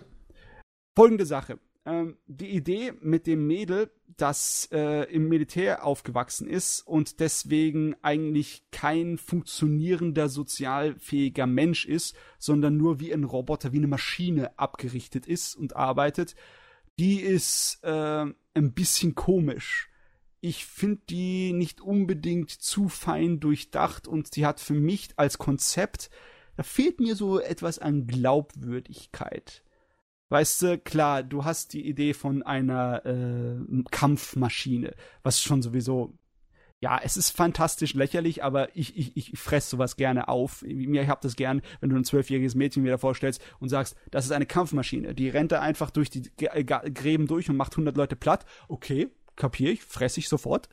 aber ähm, dass ihre ihre geistiger Fortschritt so extrem da eingeschränkt ist, besonders wenn sie einen Vorgesetzten und Aufpasser hat, der eindeutig, der eindeutig äh, für sie viel empfindet, egal ob er sie jetzt äh, als äh, eine Art von Tochter angesehen hat oder sonst irgendetwas, dass hier viele Jahre unter dem seiner Führung, dass der nicht ein einziges bisschen Menschlichkeit oder irgendwie Verstand versucht hat, der Frau beizubringen, obwohl er sie ja so wertschätzt, das hat mir irgendwie dann so, wow, irgendwie, ich, ich, ich kapiere das nicht, ich, ich, ich tue es euch nicht abkaufen, weil die Frau hat ja absolut null Sozialfähigkeiten. Äh, die ist ja so extrem direkt und ehrlich, dass es schon sehr grausam ist teilweise, ne? Wir wissen in dem Sinne ja eigentlich noch nicht so viel über den, über den Major. Also, nee. also ich, ich finde es ich find's eigentlich schon nachvollziehbar, dass er ihr das im Prinzip nicht eingepflanzt hat, weil warum? sollte er das tun in so einer Situation? Weil die, das, das Kind sollte diese Kriegssituation ja verarbeiten können und nicht plötzlich äh, menschliche Züge annehmen und plötzlich, oh mein Gott, das ist Krieg, what the fuck, ich muss das weg. Das Problem ist, das funktioniert so nicht. In einem Militär äh, ohne die Menschlichkeit. Das Militär hätte natürlich gern, dass ihre Soldaten schön wie Maschinen ja, aber das und wie ist, dann ist es doch gut, Zahnräder dass sie halt keine Menschlichkeit hat. Dann hm? braucht man ihr doch keine Menschlichkeit beizubringen. Dann muss sie das, dann, dann, dann sollte der Major das halt nicht tun. Und das ist doch gut, nein, dass nein, es dann nicht gemacht nein, hat. Das ist halt nicht nachvollziehbar. Die Menschen überleben das nur geistig, indem sie sich an ihre Menschlichkeit klammern. Das kannst du dann auch, indem du all diese Dokumente, die wir noch haben vom Ersten Weltkrieg oder vom Zweiten Weltkrieg durchgehen. Das ist unter Soldaten wäre das gar nicht so möglich. Und das hat sich ja auch da entwickelt. Ihre Klammern, Verbindung zu dem Major ist so extrem groß. Das ist ja ein kleines Hündchen, ne?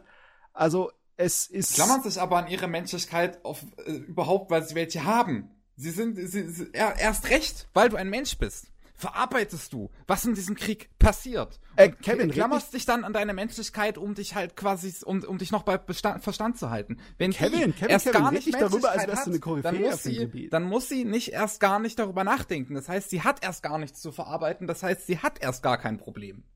Kevin, das Problem, Kevin, sich das, das Krieg das, verarbeiten zu müssen, entsteht quasi erst gar nicht das ist, das ist kalte Logik angewendet auf menschliche Entwicklung und Gefühle. So funktioniert das nicht. Da kann man nicht koryphäenmäßig dahergeben. Ich finde einfach, dass es nicht nachvollziehbar ist, dass sie so ein Wesen ist, wie sie am Anfang ist. Ihr Anfangskonzept scheint für mich aufgebaut zu sein, um Sympathiepunkte beim Zuschauer zu gewinnen. Das wirkt einfach auf mich etwas gezwungen und künstlich. Sie ich habe ja gerade erklärt, warum das trotzdem funktioniert. Sie hat einfach nicht überzeugend gewirkt am Anfang, für mich. Ähm, was ich dir gegenüber sagen will, Matze, also deswegen, weil du meintest, dass der Major Gilbert, dass das keinen Sinn machen würde, dass er es ihr nicht beibringen würde. Ich könnte mir vorstellen, dass er es halt gerne hätte, aber nicht, in, in dem Sinne nicht durfte. Er ist zwar ja ihr, ihr Supervisor, aber ähm, im Endeffekt ist sie ja trotzdem, gehört sie ja der Armee, nach dem Motto. Sie ist ja nicht seine Tochter, sondern. Ja. Also so, äh, ja, klar. Ich, ich, ich, verstehe, was du meinst und ich stimme dir da auch ein bisschen zu, dass es ein bisschen komisch ist, dass, dass sie quasi so extremst leer ist am Anfang, obwohl sie ja schon die Zeit mit Major, der sie halt mag, äh, verbracht hat. Das ist eben so ein bisschen, okay, vielleicht durfte er nicht. Ja, aber das, ja klar, das kann man so erklären. Es wurde halt nicht gesagt in der ersten Episode und das Problem ist auch, wow, deine Liebe für deine Adoptivtochter ging nicht besonders weit, wenn die Regeln deiner Vorgesetzten dann dir wichtiger waren. wow. Das, ja, das, das würde für mich ein kleines bisschen die Beziehung zwischen den beiden so unterm, unterspülen. Ja, wie gesagt, also der, der Grundaufbau der Idee, der hat für mich irgendwie Macken. Finde ich nicht. Hm. Also, ich finde ja, dass die Macken, es wurde ja interessanter gegen Ende der ersten Episode. Aber die eigentliche Grundidee, die war irgendwie so von wegen, ja, äh, du musst jetzt irgendwie Sympathie mit dem Mädchen empfinden, wir haben sie so gebastelt. Das ist, war so, wow, okay, viel Glück dabei, Leute.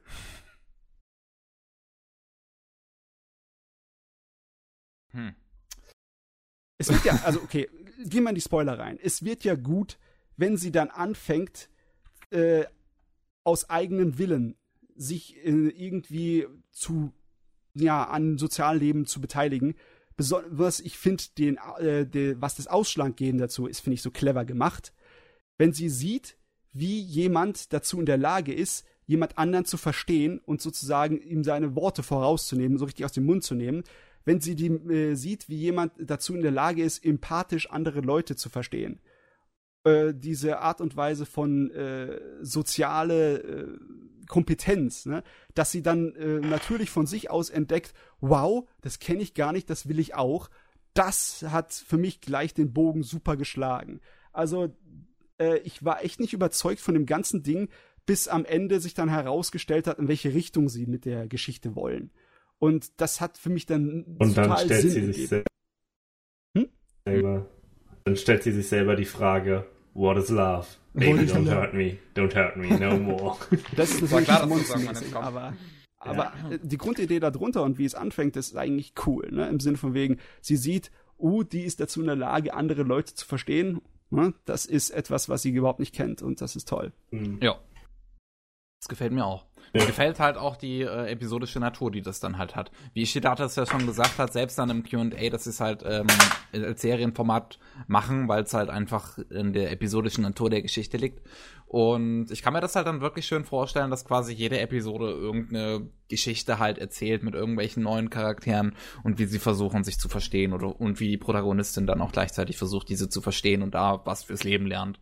Ja, das äh, ist in, ein, in, einer Hinsicht ist es wahrscheinlich ein kleines bisschen äh, vorabsehbar. Also für mich irgendwie im Kopf wirkt es noch ein bisschen vorabsehbar, weil du weißt, das wird jetzt eine Art von Slice of Life Drama, wo sie halt immer die Person spielt, die keine Ahnung von dem Scheiß hat und dann irgendwie direkte Fragen reinstellt, die irgendwie lustig rauskommen und dann ich das aber gut, wenn so ein Konzept halt so klar ist und langsam so wächst als Figur.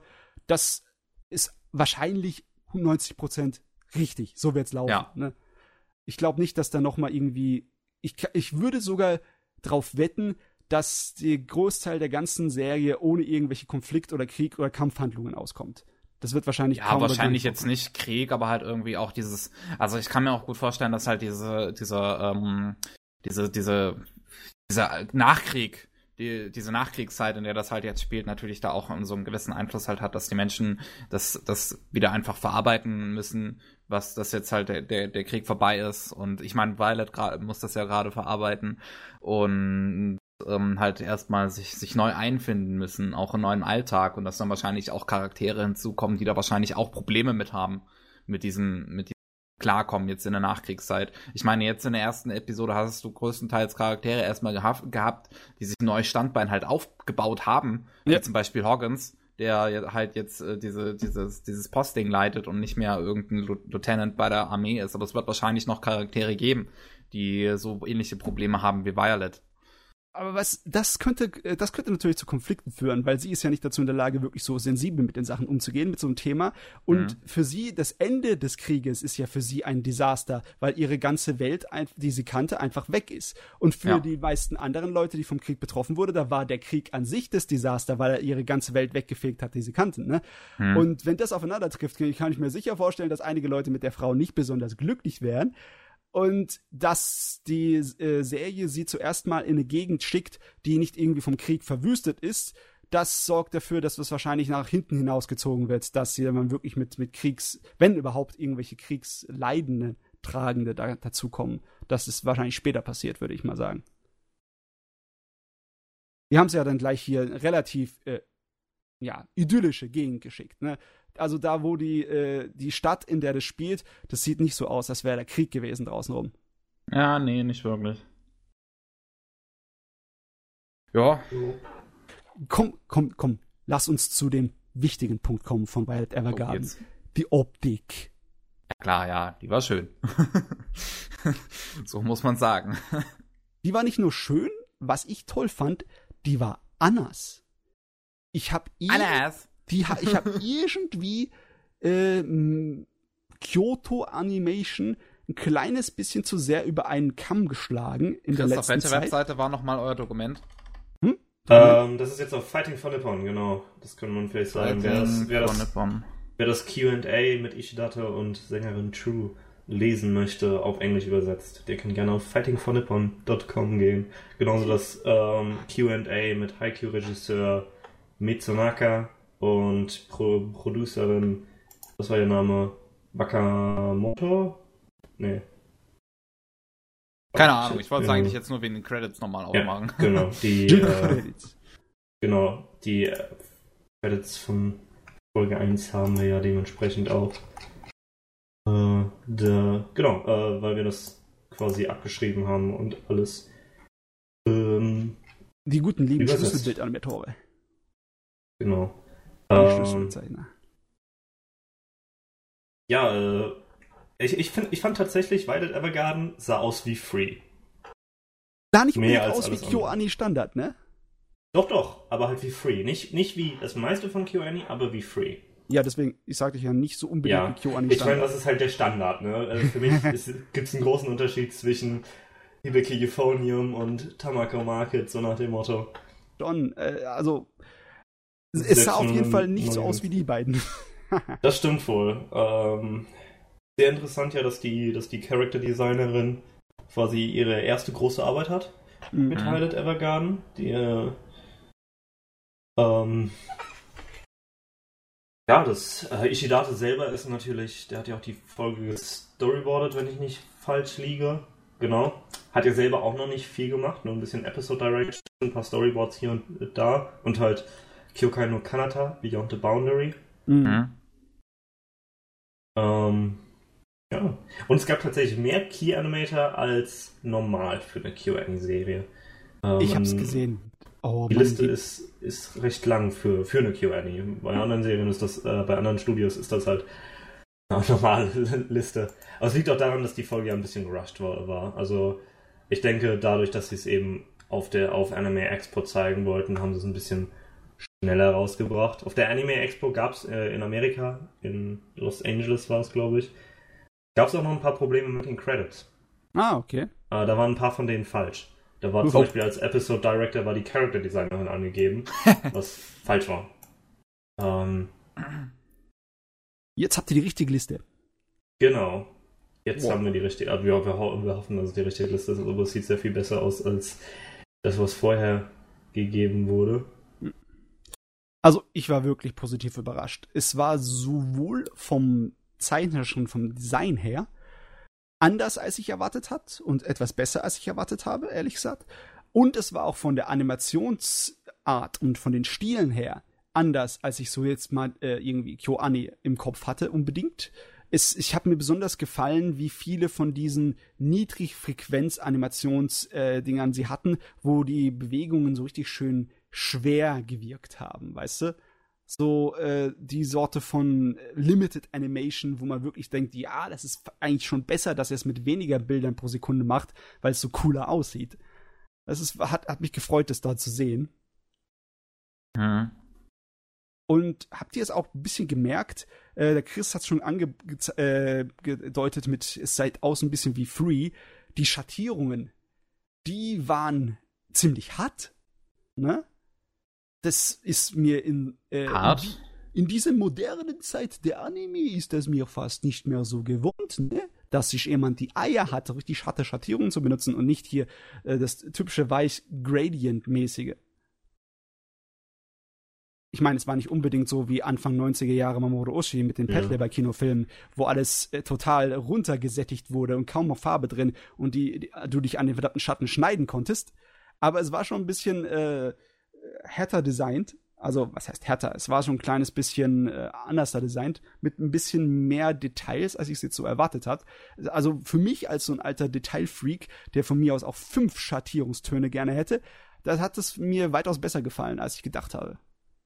Ja, ich, ich glaube, da haben sie so ein bisschen auf den Realismus geachtet, in dem Sinne, dass ähm, ja die Serie, das hatten, hatten, hatte Ishidate im QA am Sonntag ja auch gesagt, dass ähm, die ursprünglich, die wollten eine europäische Stadt und ursprünglich sollte die Serie in Großbritannien spielen. Mhm. Aber das war, das war zu kalt, weil das hätte, da hätte, da hätte Violet als Charakter zu gut reingepasst. Und stattdessen haben sie es halt in so dieses Mediterrane reingesetzt. Mhm. Dieses, äh, wo, wo alles warm ist, wo die Leute in Shirts und Shorts rumlaufen, wo alle glücklich sind, so nach dem Motto. Und Violet dann, dann als kalter Charakter nicht reinpasst. Das heißt, dementsprechend ja. muss natürlich auch viel Sonne sein. Äh, alles muss ja in dem Sinne glücklich, hell wirken. Und dadurch muss man dann ja ein bisschen mehr Schatten reinbringen, weil das ist einfach so ein bisschen für den Realismus. Ja. Oh, die, die, da war schon schön hell. Die Farben der ganzen Backsteinhäuser, das war gut getroffen. Das sah schön aus. Ja, das war wirklich schön. Allgemein das ganze Color Design von dem Ding ist großartig. Also das, ich mag diese, diese ganzen, Kevin, diese lebst du noch? Farbe. Was? Ich glaube, dein Internet macht gerade einen kleinen Abflug. Oh. Versuch's nochmal. Hört ihr mich noch? Hallo? Jetzt bist du wieder da, ne? Bin ich jetzt wieder Hallo? da? Ja. Ja, scheint okay. wieder da zu sein. Also ich hatte, äh, also ich habe euch die ganze Zeit verstanden, aber ihr anscheinend mich nicht. Ui. Boah, Kevin ist gerade von was gekillt worden. Es war bestimmt Godzilla. Technical Difficulties. Ja, wir verreißen uns das Maul über die armen Leute auf der Animagic, aber selber macht uns das Internet auch einen Strich durch die Rechnung. Ah, auf jeden Fall, das hat man, meiner Meinung nach ist es rausgestochen, besonders bei den äh, Kleidungen da, wie sie schöne viele Falten schattiert gezeichnet haben.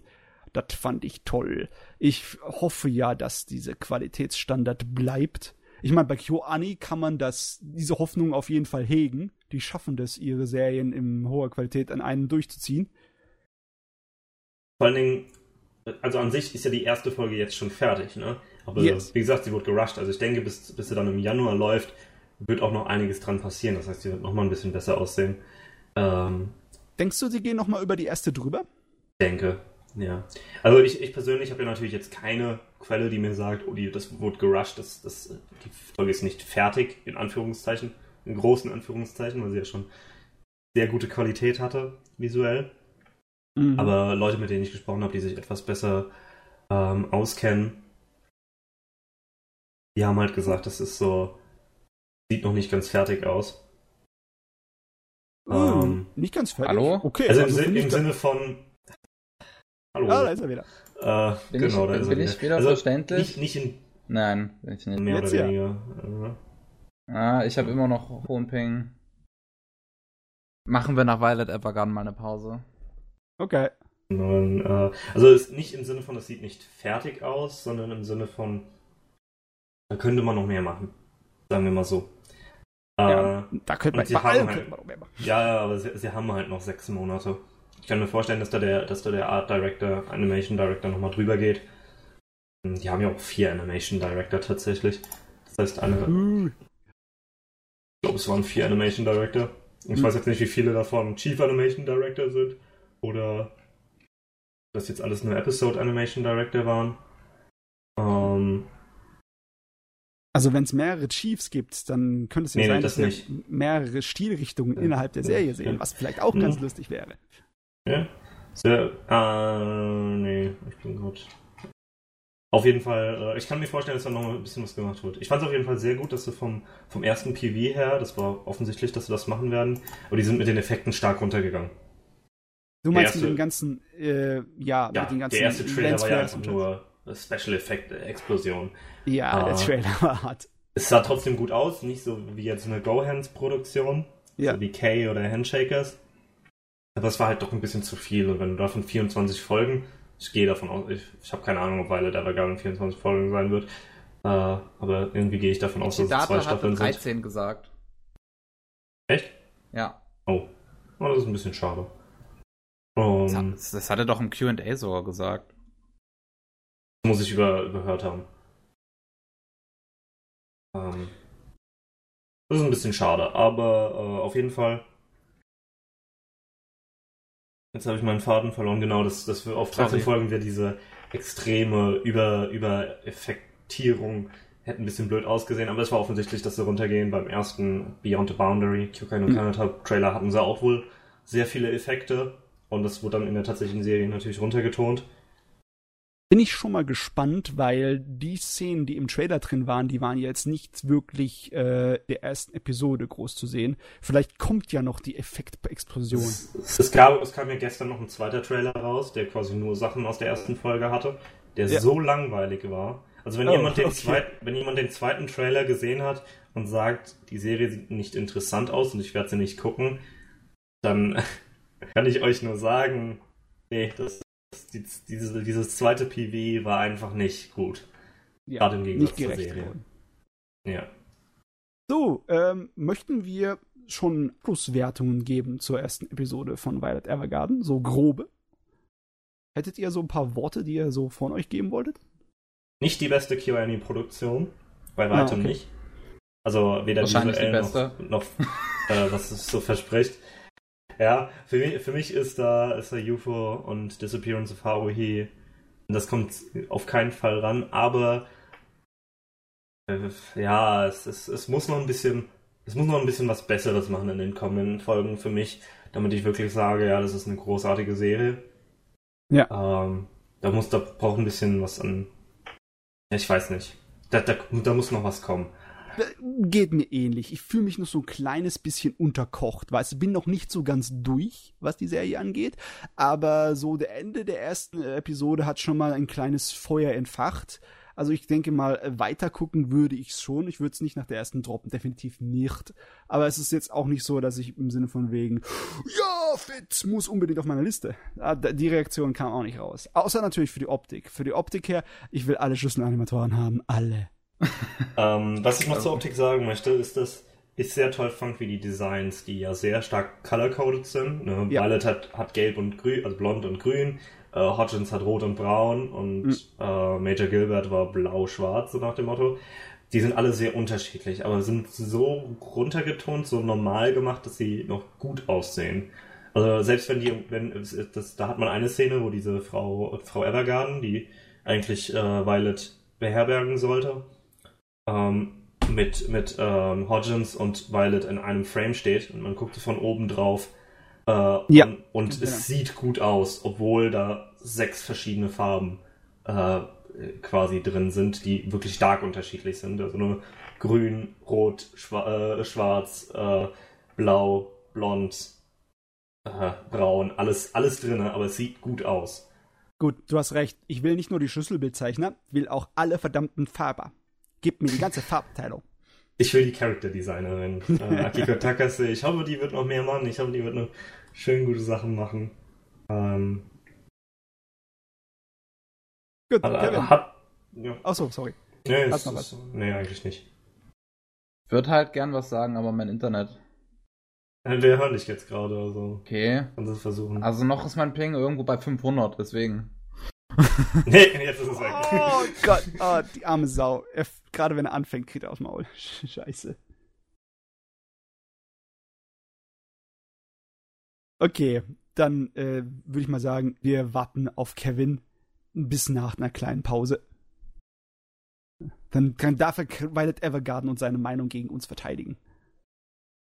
Äh, okay, wir gehen kurz äh, unsere Speere schärfen, um dem, nachher mit dem Kevin fertig zu werden und machen erstmal Pause. Bis gleich. Ruhig. So. Hi, willkommen zurück. Zum 85. Anime Slam Podcast. Mein Internet hat sich mal so langsam beruhigt und ich wollte noch meine Meinung zu Violet Evergarden loswerden. Weil, Jetzt geht's ähm, los. Also, mir hat's äh, sehr gut gefallen. Also, ich habe äh, wirklich riesengroßen Spaß dran gehabt. Und für mich ist es wahrscheinlich sogar einer der besten, äh, also der vielversprechendsten, sagen wir es so, KyoAni-Shows seit der zweiten Staffel von Klannert.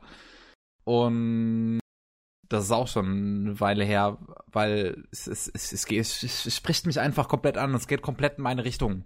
Mit, ähm, es ist bereits ein bisschen Melodrama in der ersten Folge. Ich mag dieses Nachkriegssetting. Ich mag die Idee hinter Violet und wie sie jetzt halt versucht, quasi das, das, das Leben zu lernen.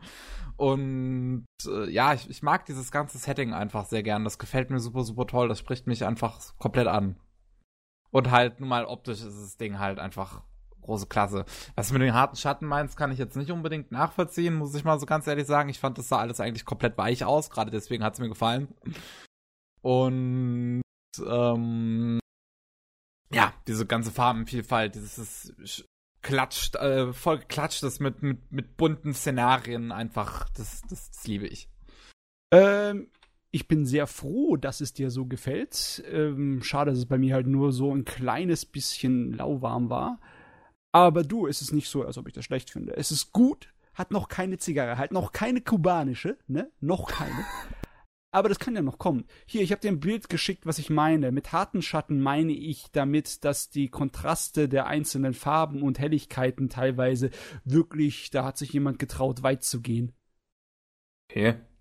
Ja, du siehst sogar, äh, was davon Unterschied ist zu dieser kleinen, äh, äh, wie heißen auch mal, äh, Lichtreflexion an ihren Haaren und an seiner Hand, die von den Bäumen herkommt, das äh, grüne Licht, wie äh, unterschiedlich das ist zu dem Glanzlicht und zu dem Schatten, da ist viel Kontrast dazwischen. Das meine ich mit hat. Und sehe an ihre Kleidung, wie viel kleine Einzelheiten da gemacht sind. Das ist wirklich wie so ein kleines bisschen steinartig und so, ähm, so richtig rau. Als wäre es eine Oberfläche, die sehr viel Konturen hätte. Und wenn du da eine starke Kontrastschatten benutzt, dann wirkt das sehr, sehr plastisch und sehr detailreich.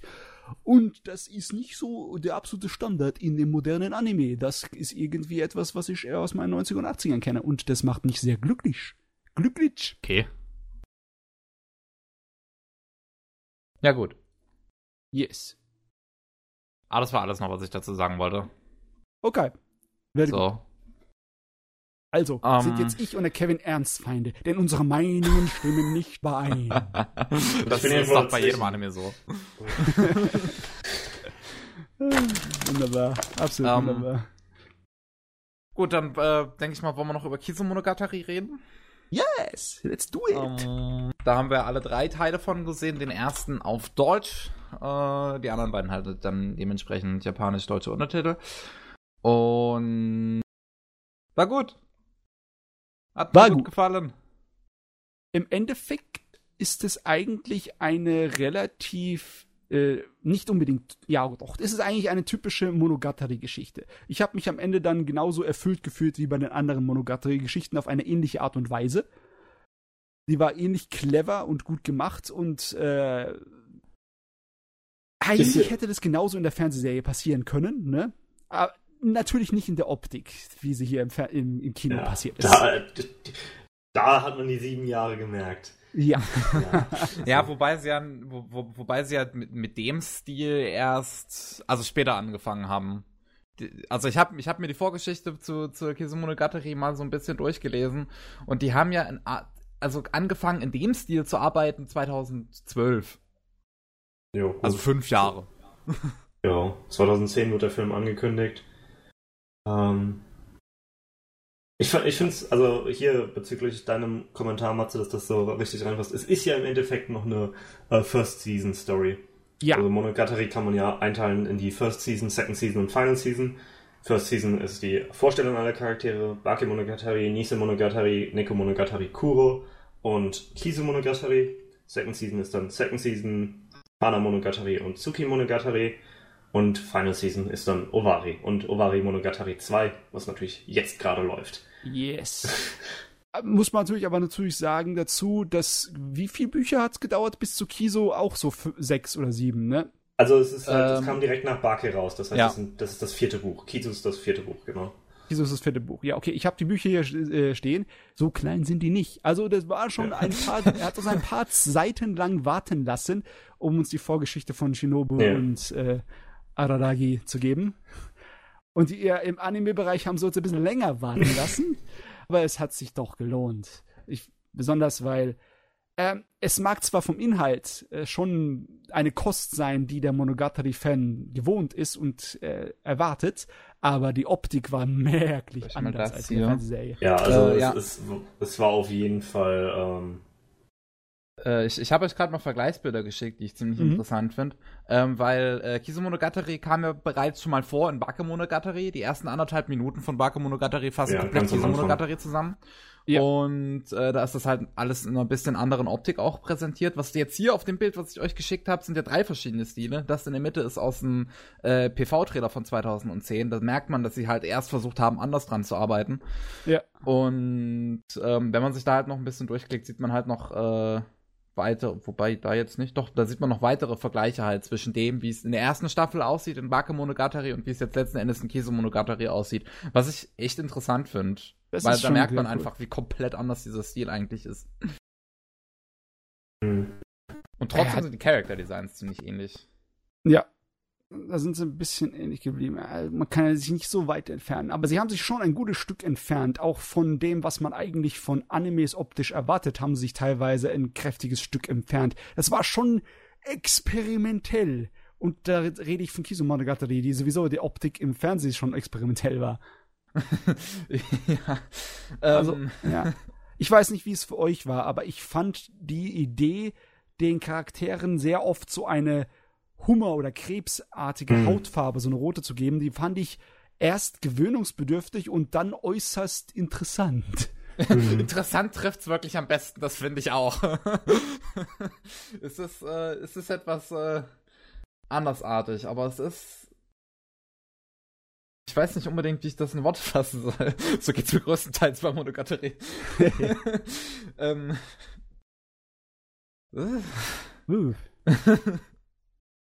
Ich meine, müssen wir inhaltlich über das Ding uns groß, äh, ja, so unterhalten? Es ist halt die Vor also um ganz kurz zu sagen, es ist halt die Vorgeschichte zu dem ganzen Monogatari-Krams, wie man halt äh, die, die, die Geschichte, wie man lernt, wie Araragi zum Halbvampir wurde, also beziehungsweise also nicht ganz Halbvampir, sondern nur noch, keine Ahnung, 1% Halbvampir? Vampir. Teilzeitvampir. Zu ja, einem nicht ganz Menschen. genau. Und, So wie es in der Serie ähm, äh, und wir halt äh, dieses blonde Mädel, was man dann halt äh, äh, sonst den Rest der Serie sieht, äh, diese kleine Vampirin, äh, was, was wie, wie die halt quasi entstanden ist und äh, wie oh, und wie Araragi Hanekawa kennenlernte. Das ist es. Nein. Ah, doch, doch, ja, klar, klar, klar. Sorry. Ah, stimmt. Die Monogatari-Timeline ist verwirrend. Ähm, Ja, Haneka war sowieso das Highlight der verdammten Filmserie hier. Ja. Es war super. also, also gerade der erste Encounter zwischen den beiden im ersten Film, das ist definitiv meine Lieblingsszene im ganzen Film. Äh, also in der ganzen Filmreihe. Diese, diese erste zehnminütige Unterhaltung, die mit einem Panty-Shot beginnt. Wie, du hast Freunde? war einfach. Ja. Also ich finde, in gewissen Teilen hat äh, die eine ganze Menge von der anderen Design profitiert. Und in einigen Bereichen stört es mich auch ein kleines bisschen. Ne? Ich meine, ja, Hanekawa hat große Brüste, aber teilweise waren sie hier schon extrem, ähm, ja, das waren Monde, das waren äh, Todessterne, die ihr e eigenes Leben geführt haben. Das war ein kleines bisschen arg, aber Sie sind ich auf fand jeden hier Fall vom größer als in der. Serie. Hm? Hm? Sie sind auf jeden Fall größer als in der Serie, meine ich. Ja, nur. es war, manchmal waren sie ein bisschen zu groß gezeichnet. Äh, aber ich fand, äh, das Design der Charaktere in den Filmen hat irgendwie ihre Gesichtsmimik äh, verbessert. Ich fand die weitaus cooler. Ja. War einfach, es war wesentlich interessanter, die ganzen, halt ge- gerade wenn sie irgendwie auf die Gesichter nah dran gegangen sind. Weil, was sie ja auch gerne machen, halt nun mal. Hm. Das ist. Ah, das Ding ist einfach so ein Augenschmaus. Diese, diese, diese Kombination an diesen verdammt geilen Charakteranimationen und dann dieses CGI, dieses Ganze, es ist einfach herrlich. Ich Ja. meine, die, äh, die Serie hat ja auch schon viele CGI-Hintergründe. Ja. Und ähm, aber halt einfach nicht in diesem Ausmaß wie hier im Film, wo sie wirklich auch viel damit rumgespielt haben. Also gerade zum Beispiel diese Szene, das ist glaube ich mein Favorit im ersten Film, ähm, diese Szene, wo Araragi halt äh, zum ersten Mal auf die Vampirin stößt und dann halt die, die allein diese ganzen Szenen, wie er die, dieses, durch dieses Haus geht und diese, diesen ganzen Untergrund da und dann zum Beispiel diese Kamerafahrt au, ähm, auf dem Treppenhaus, wie sie seinem Gesicht folgt, finde ich einfach beeindruckend. Ich finde das halt interessant, weil das von den Novels geändert wurde. Ähm, okay. Der, die, das Treffen zwischen Kissshot und Araragi ist in den Novels komplett anders. Oh, okay. Uhu. Ähm, da treffen die sich tatsächlich auf der Straße unter einer Straßenlaterne. Äh, Ach so, gut, das, das erklärt dann auch da den Unterschied in den Bildern beim, ja, genau, beim, beim Original. Genau, ähm, die haben, sie haben sehr viel verändert in den Novels. Ich fand, im ersten Film waren die Änderungen noch echt gut, weil es war einfach wirklich eine Änderung, die dann ein bisschen anders ist. Die, die Metapher mit den Rolltreppen im Film ist so gut. Yep. Wo er dann unten in der U-Bahn steht und halt fliehen möchte vor Kiss Shot, die natürlich mhm. all sein Blut saugen will. Aber die Rolltreppen gehen halt nur nach unten. Ja. es, es gibt kein Entkommen. Ähm, aber äh, im zweiten und dritten Film wurde einfach sehr viel weggelassen. Und das ist sehr schade, weil sehr viele Erklärungen, dadurch, dass der Film die Monologe komplett weggelassen hat, das hatte im ersten Film hat das noch geklappt, aber im zweiten und dritten wird einfach sehr viel nicht erklärt. Ja, es war durchschnittlich ein wenig, ein bisschen weniger Monologe als in der Serie, ne? Mhm. Was ich also, also, persönlich bevorzuge. also, ich habe mir heute früh habe ich mir Neko Monogatari angeschaut, ähm, weil ich es halt jetzt, weil ich es in chronologischer Reihenfolge gucken möchte. Und das war so stinklangweilig. Kevin, es, wie das, also, das liegt an Neko. Das liegt an Neko. Neko Monogatari ist wirklich nicht. Finde ich. Ist einfach ich finde die Story eigentlich gut bei ja, Neko Monogatari. Neko ich finde, das ist echt interessant, aber es ist, es ist stinklangweilig gemacht. Neko Monogatari ist so der letzte Nise Monogatari Durchhänger, bevor Second Season richtig loslegt. Ähm, ich habe heute und gestern Ovari Monogatari geguckt, in Vorbereitung für Ovari Staffel 2. Mhm. Und da, da ist halt noch mehr. der Monolog und alles, das ist so gut geschrieben. Ich will, ich will Neko Monogatari schon gar nicht nochmal halt gucken. Irgendwann. Muss man einfach mal so sagen. Ja, also, es, ist, es ist einfach. Mich interessiert das filmisch nicht. Filmisch will ich einfach, wenn, dann sollen sie es mir optisch erzählen, aber halt nicht in Monologen. Das ist einfach die langweiligste Art und Weise, wie du in einem Film etwas erzählen kannst. Hm. Ja, äh, grundsätzlich ja ich finde es immer sehr seltsam, dass ich absolut nicht genug kriegen kann von den Monologen in den Monogatari-Serien. Die sind für mich ähnlich auf dem Niveau wie Tarantino-Monologe. Du musst einfach hinhören. Ja, bei ja, Tarantino hat's, bei Tarantino funktioniert es aber natürlich komplett anders. Tarantino nutzt natürlich diese Monologe, um seine Charaktere auf eine ganz, ganz, ganz spezielle Art und Weise zu charakterisieren. Macht ja Monogatari-Serie auch. auch ja. ja. Da habe ich, äh, hab ich halt wirklich komplett nicht das Gefühl, dass das Monogatari macht einfach. Hm. Weil da, da, da, da sind die Handlungen für mich viel sagender als das, was sie sich denken.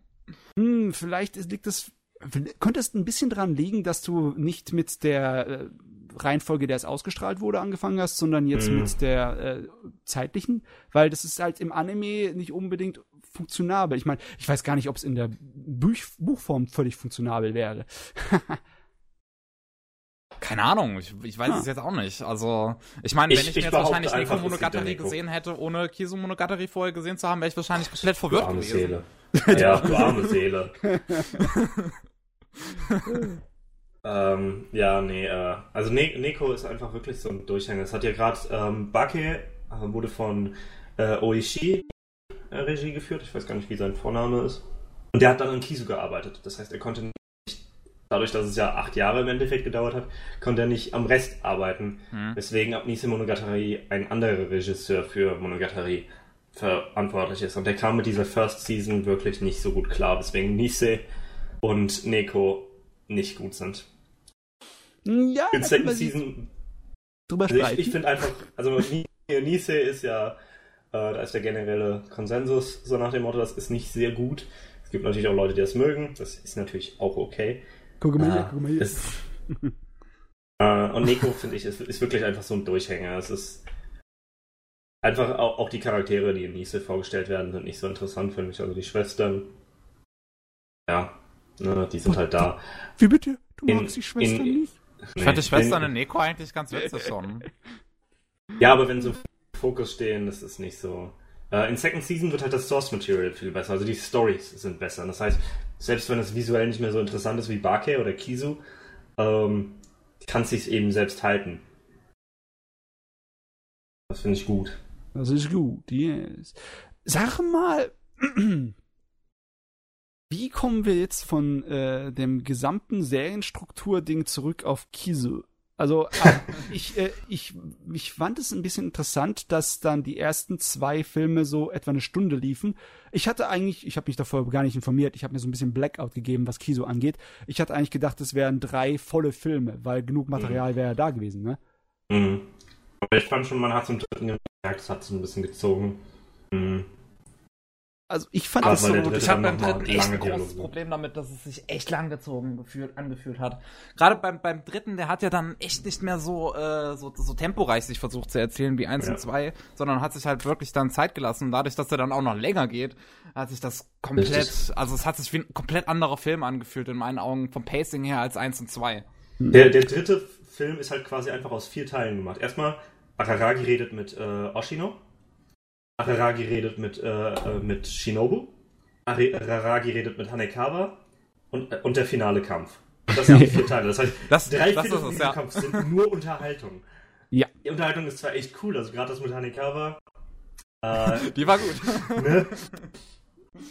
äh, es ist ganz cool. Es ist zwar, ich, ich habe öfters dann irgendwelche, also der, der Typ vor mir hat sehr oft geseufzt geseufzt während der Unterhaltung. Ach Mann, ey, kann er keinen Spaß verstehen? Ja, ich war auch ich so. Ich habe allgemein so, das Gefühl gehabt, dass da in dem Kinosaal viele Leute saßen, also sehr, sehr viele Leute, wahrscheinlich, also, also, also mehr als Bakemonogatari halt gesehen haben. So. Also es hm. saßen wahrscheinlich sehr viele Leute einfach in dem Saal, die nichts von Monogatari wussten. Na, no, ich glaube, glaub, gerade der Typ vor mir saß da so mit so einer Einstellung, oh, edgy Fans, das ist schlecht. Du hast auf mich so ein bisschen gehört, das ist überhaupt nicht okay, vielleicht soll halt uns erstmal eine Chance geben, erstmal drüber nachdenken, wie es anders ist, sondern oh, Sexualität ist was Schlechtes. ja, ist, ist Elitist. Er mag wahrscheinlich nur Legend of the Galactic Heroes. Du, ähm, auch Leute, die Legend of the Galactic Heroes mögen, können sich mit Monogatari gut verstehen. Besonders mhm. weil Monogatari ja den ganzen äh, Edgy-Kram auf kostigste Art und Weise auf die Schippe nimmt. Auch wenn es ein bisschen so Gerade in Kisu. Gerade ja. in Kisu ist ja wirklich, die, die verarschen das Ganze ja schon nur. Ja. Ähm, ja, wo ja. wir bei der so toll gehen. Entschuldigung. Ja gut, gerade noch zu dem Fanservice, dann zu dem Edgy. In der Novel wird dieser erste Panty-Shot, ich glaube, mit zwei oder drei Seiten beschrieben. so gehört sich das. das ist also das ist wirklich, das ist, das, das, ist halt so toll, weil danach ist ja dieses, ähm, danach ist ja dann quasi, wo, wo Araragi, wo er nicht schlafen kann, weil sich das ihm so ins Gehirn gebrannt hat. Und wenn du diese Novel liest, dann hat sich das auch bei dir ins Gehirn gebrannt, weil er so genau und beschrieben wird. ah, herrlich. ah, das ist schön. Mir hat der Timer so ein bisschen gefehlt. Also so bei Bakemonogatari, das, das wusste ich noch die ganze Zeit erstaunlicherweise. Ich habe komplett vergessen, dass Bakemonogatari mit Kiso quasi anfängt. Aber ich hatte noch im Kopf diese Szene, wo sie wo halt auch ihr, ihr, ihr Shirt halt hochfliegt und dass danach so ein hm. Timer mhm. quasi zählt, wie lange es in der Luft ist. Das ja, hatte ich noch komplett im Kopf. Das hat sich mir eingebracht. Richtig, das war doch diese eine Sekunde Panty-Shot, die dann wirklich schön mit Timer, der in die Millisekunden reingeht. Oder ja. noch weiter rein.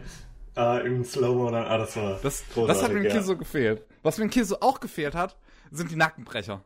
Die guten alten Schaft-Nackenbrecher. Die hat Tilts. ja, das, das ist, aber ich weiß nicht, ob es zum Stil gepasst hätte, tatsächlich, die Nackenbrecher, weil da war es ja einfach stilistisch halt anders. Mhm. Ähm, Nochmal ganz kurz zum Aufbau und Strukturmäßigen. Ähm, also ich bin jetzt sehr, sehr froh, dass ich die drei Dinge an einem Stück gesehen habe, weil ich glaube, die Enden von äh, ersten und zweiten Film, diesen zwei Episoden, die hätten mir so richtig, richtig in die Eier getreten, wenn ich das darauf noch ein halbes Jahr warten müsste auf den anderen oder ein Jahr. Das oh waren boy, ja teilweise ja. köstlichste Cliffhanger.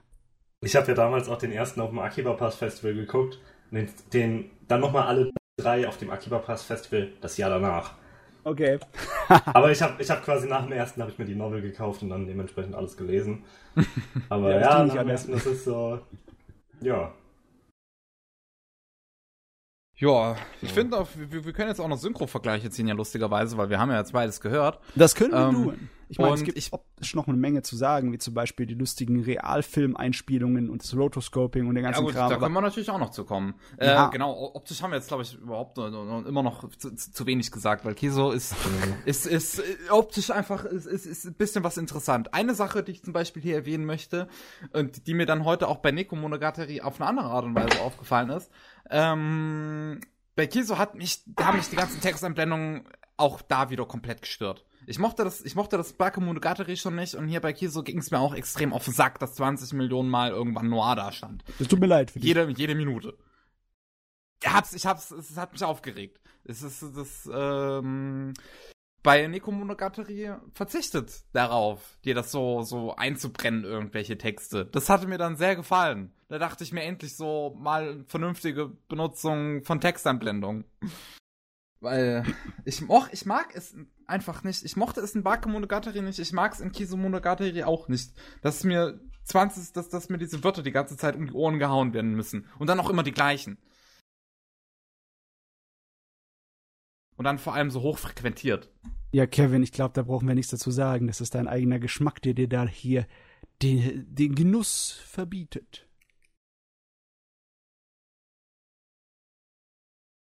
Ja, ich das Kevin wieder weg war. Ähm, ich finde, die Texteinblendungen haben mich nie gestört. Also beim ersten Mal, als ich Baki geguckt habe, 2013, oh. ja. Ich wurde gerade unterbrochen, Entschuldigung. Oh, du wurdest unterbrochen? Also ich, ja. Also ah, sag erst mal du. Okay. So. Ähm, die, äh, damals 2013, als ich das erste Mal Baki geguckt habe, hat es mich auch gestört, aber irgendwie, ich habe mich einfach dran gewöhnt. Äh, ich habe keine Probleme mehr mit den ganzen Texteinblendungen. Ich mache nicht extra Pause, wenn ich Monogatari gucke, um sie zu lesen, sondern ich auch halt so viel wie möglich Mich nervt dafür schon zu, ja, zu sehr. Richtig. Aber man, man verliert ja nichts dadurch, wenn man es halt ignoriert, so nach dem Motto. Da, da steht ja nichts Interessantes drin, sondern es sind tatsächlich die meiste Zeit einfach Ausschnitte aus äh, der Novel. Ja. So nach dem Motto, die dann ja eh in der Serie vorkommen. Ja, aber es ist ah. halt, ich, ich, ich mag es halt einfach nicht, dass es wirklich so hoch frequentiert ist und mir, mir, mir das dann wirklich irgendwie versucht wird, Texte irgendwie einzubrennen. Weil ich, ich finde, ich finde, das ist einfach keine interessante Art und Weise, wie man etwas optisch erzählt. Das, mm. das, das, das stört mich einfach. Gerade und Kiso Monogatari, ich weiß nicht, ob es der zweite oder dritte Teil war, einer hatte auch mit einem furchtbaren Editing meiner Meinung nach angefangen, wo wirklich zwischen Text und Bild so extrem so schlimm hin und her geschnitten wurde, dass es mir so auf die Augen ging. Also, dass ich wirklich, dass ich wirklich schon gemerkt habe, dass mir die Augen wehtun, dass sie mir brennen. Okay, Kevin, da, da tust du mir wirklich leid, dass du da nichts dran finden kannst. Ich fand das äußerst äh, stimulierend musst dir überlegen, ne? Es ist äh, die Art und Weise, wie man Medien konsumiert. Wenn man zum Beispiel ein Buch oder einen Comic hat, das Umschlagen einer Seite registriert dein Auge eigentlich gar nicht mehr. Obwohl du da für eine Weile lang keinen Text siehst, sondern sich bewegende Sachen oder sonst irgendwie. Äh, und in einem Film, dann äh, registriert das Auge generell auch nicht das Umschneiden von einer Szene zum anderen. Früher als kleines Kind habe ich immer geguckt, was passiert in den Millisekunden? Kann ich das äh, abpausieren? Äh, genau, wenn ich da was Schwarzes sehe im Endeffekt. Und äh, hier, Monogatari macht sich einen Spaß daraus, aus Schnitten und Zwischendingern irgendwie so äh, Pausen einzusetzen. So kleine Sachen wie ähnlich wie in, Kurz in, in Stummfilmen einzusetzen. Weißt du? Das tut einen Stummfilmvergleich da ein bisschen ziehen, wo da halt die Karten reingesetzt wurden mit den Dialogen und dann tut es einmal das Asynchron machen, absichtlich zu viel, dass du äh, nicht mehr, dass du aus dem Rhythmus rauskommst und manchmal tut es den Rhythmus perfekt unterstreichen. Das spielt damit so rum. Es ist nicht unbedingt logisch oder irgendwie nachvollziehbar. Es ist eine Spielerei, wie vieles in den optischen von Monogatari aber äh, optische kreative Rumspielerei, das stört mich nicht. Da bin ich, äh, da kann ich einiges äh, tolerieren, auch wenn es ein bisschen, ja, ohne viel äh, Gedanken hinten dran gemacht wurde. Solange es in irgendeiner Weise für mich so stimulierend und interessant ist, finde ich das sehr, sehr toll. Schade, dass es für nicht so ist. Das ist ein bisschen schade. Hm.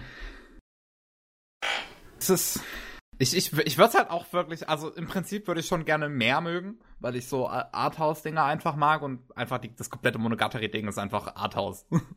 ja, ja. so muss man sagen. Und ähm, gerade einfach durch Kisos interessanten Stil und wie es halt wirklich viel auf eine andere Art und Weise umsetzen kann, ist halt, ist, ist halt schon es ist, es ist einfach interessant. Es ist, ich weiß nicht großartig, wie ich es in Worte fassen soll. Es gibt einfach viele, vieles, wo ich halt sagen würde, dass ich gerade einzelne Szenen äh, speziell in Kiso mag, aber dann, wenn ich halt wieder dran denke, dass irgendwie diese 20 Millionen Textanblendungen kommen, ich mich wieder daran gestört fühle. Ich meine, ich fand's an, am dritten fand ich es gut, dass er zurückgegangen ist an Textanblendung. Am dritten ist er wirklich ein bisschen zurückgegangen, aber der hat sich dann ja auch nicht mehr so schnell erzählt, der hat es nicht mehr nötig gehabt. Wie die, der erste und zweite, die halt wirklich gerade mit diesen Textanblendungen halt nun mal viele Cuts versucht haben, quasi quasi zu, zu überdecken, zu überwischen. Und aber mir, mir, mir gefielen halt gerade die Szenen mehr, die dann nun mal darauf verzichtet haben. Zum Beispiel, oder, oder oder es sinnvoll eingesetzt haben. Ich meine, es ist ja nicht so, dass man mit diesen Textanblendungen nichts Sinnvolles machen könnte. Man kann damit schon was Gutes machen. Ähm, die ersten paar Minuten in Kisumonogatari waren absolut großartig, wo, ähm, wo, wo, wo, wo er halt so, so nervös aus diesem Fahrstuhl stand, steigt und, äh, und, und dann auch halt den, das Dach runterfällt und dann verbrennt und das alles. Das ist eine absolut großartige Szene. Äh, aber ich glaube, die hat auf Textanblendung verzichtet, oder? ich glaube ja. Ich weiß es gar nicht mehr. Ich weiß nur noch, irgendwie hab, schwarz hab, und rot war da. Stimmt, das, das kam ja auch ganz. Also, also te Texte, die ja ganz oft kamen, waren irgendwie halt noir und, und rot. Ja, noir das heißt ja nicht nur nachts, heißt auch schwarz. Ja, nee. ja. Wobei, ich glaube, im ersten Film hatten sie es immer noch mit schwarz übersetzt, aber ab dem zweiten dann mit Nacht. Aus welchen hm. Gründen auch immer. Ja, da kommen wir gleich vielleicht rein in die Unterschiede in Übersetzungen ja. und Synchrone. Die waren interessant, muss ich sagen. also, Shia LaBeouf als Ararami. ja. wollen wir du. jetzt mal, äh, gut, wollen wir dazu kommen jetzt so? ja. Äh, soll man gleich anfangen mit dem Bashing oder sollen wir auch erstmal die positiven Sachen vielleicht rausholen? Also, eine Sache, die ich erstmal sagen möchte, ist, ich habe Schlimmeres erwartet. Also, ich habe echt von Bakemonogatari eine wesentlich schlimmere Synchro im Kopf gehabt. Vielleicht, vielleicht war ich an dem Tag schlecht gelaunt, wo ich Bakemonogatari auf Deutsch geschaut habe. Ich habe keine Ahnung. ähm, aber ich, ich fand es eigentlich okay, muss man mal so sagen. Also es ist jetzt nicht so, dass ich die Monogatari Synchro jetzt großartig gut einschätzen würde, aber auch nicht großartig schlecht. Also schlecht ist schon, schon etwas harsches Wort für das, was die Synchro war. Die war passabel. Würde ich jetzt sagen. Hm, also ganz am Anfang in der ersten Szene, da hatte ich eher gedacht, dass äh, mich da etwas Besseres erwartet.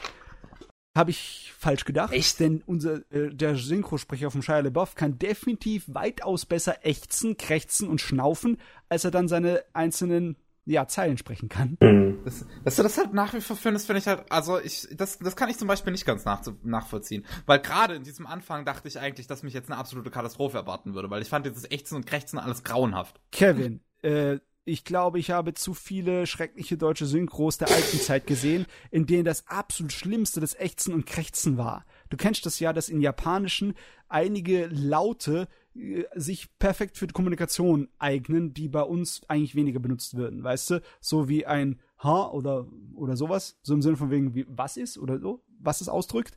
Und im Deutschen wurde es dann immer, oder im Englischen ebenso, wurden diese Art und Weise, wurden niemals richtig übersetzt. Das waren dann immer so Grunzer oder Stöhner, die absolut störend waren und peinlich und schrecklich. Und dann, äh, wenn jemand es sich bemüht, halbwegs es gescheit hinzukriegen, dann ist das schon für mich ein gutes Zeichen gewesen. Hm. Also, ich fand, es klang halt wirklich nicht so schön, so was, was der, was unser da, was, was, ähm, Aragi-Sprecher da eigentlich abgeliefert hat. Ich meine, seine Texte fand ich größtenteils eigentlich immer in Ordnung. Also es ist jetzt nicht so, dass ich die wirklich schlecht gefunden hätte, auch wenn manchmal einfach Sachen dabei waren, wo ich seine Betonung komisch fand. Ähm, aber halt dieses Ächzen und Krächzen, ich weiß nicht, ob es für mich einfach nur, ob es an, an, der deutschen Sprache liegt vielleicht. Weil hm. mir würde spontan noch keine Synchro einfallen, wo das im Deutschen gut gemacht wird. Aber auf sowas, aber das ist auch einfach nichts, wo ich groß, großartig drauf achte. Ja. Jetzt mal sozusagen. Also ich glaube, ich habe das richtig gemacht. Der Synchronsprecher heißt David, David Turba. Und ähm, ich muss sagen, äh, als Hauptrolle, äh, da war ein bisschen uneben einige von seinen Sachen haben wirklich so gewirkt, als würde das gelangweilt dahin schwatze. und bei anderen hat er sich wirklich reingehängt irgendwie. Das war, hat irgendwie mehr rausgestochen, während die äh, von den anderen Leuten war besser. Okay, von Hanekawa, das war irgendwie, fand ich von der Stimmlage nicht so hundertprozentig passend. Aber Boah, an Hanekawa kann ich mich jetzt gar nicht erinnern. Unser Meme. Auch schon wieder. Der, der Meme, der war großartig. Ja, der, Ja. der Meme ist, glaube ich, wirklich der beste in der ganzen deutschen Synchro. Das Aloha-Hemd war klasse. Ja. Ich, ich, ich finde halt, dass das Problem mit Monogatari ist wirklich, das hat so einen S-Tier-Cast im Japanischen. Hm.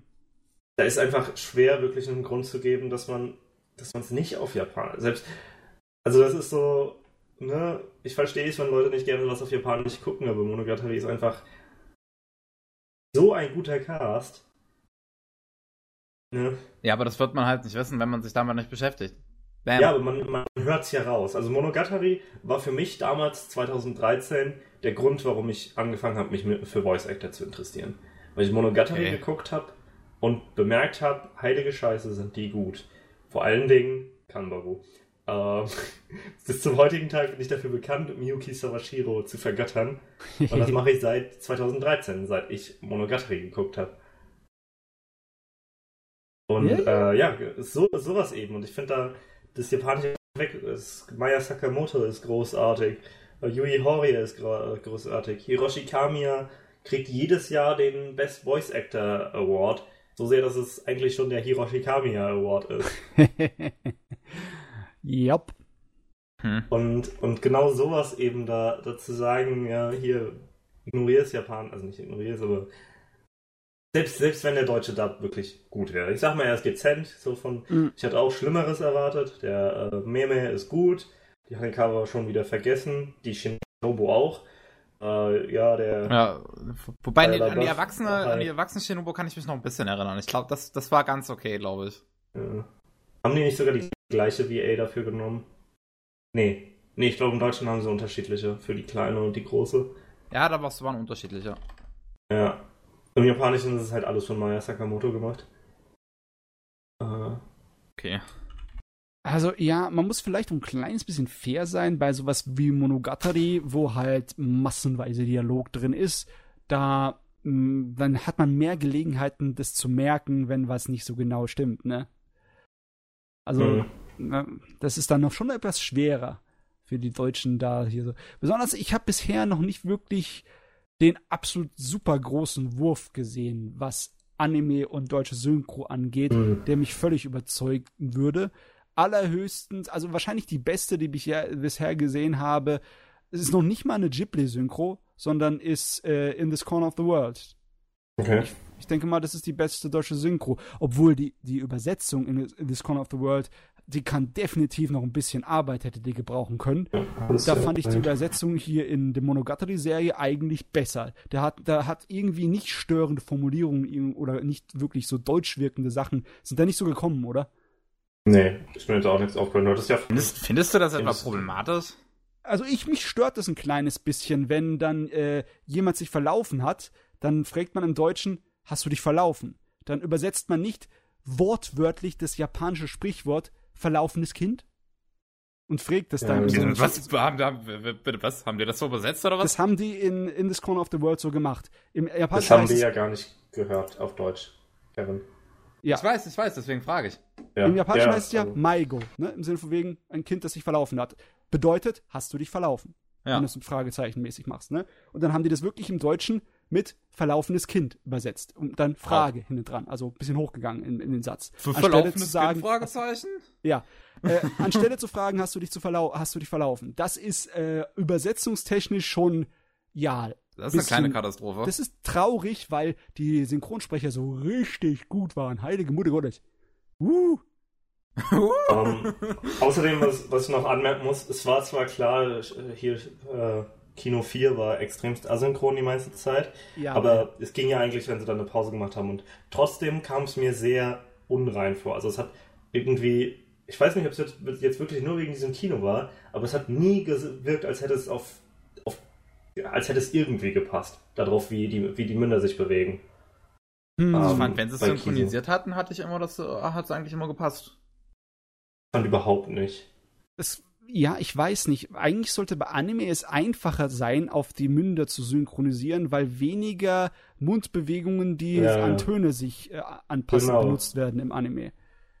Und das war Hm. halt. Das Ding ist, dass da nicht, das, das, das Ding ist, dass da nicht Atmen imitiert wird. Also bei einem guten Schauspieler äh, kannst du, wenn du den halt synchronisierst, kannst du dem wirklich quasi nachsprechen. Du kannst dem wirklich folgen mit deinem Mund, selbst wenn du eine andere Sprache sprichst. Yes. Bei einem Animation ist es komplizierter, weil die Gesichter simpler sind. Das heißt, du kannst denen nicht so viel nachlesen wie aus einem Schauspieler.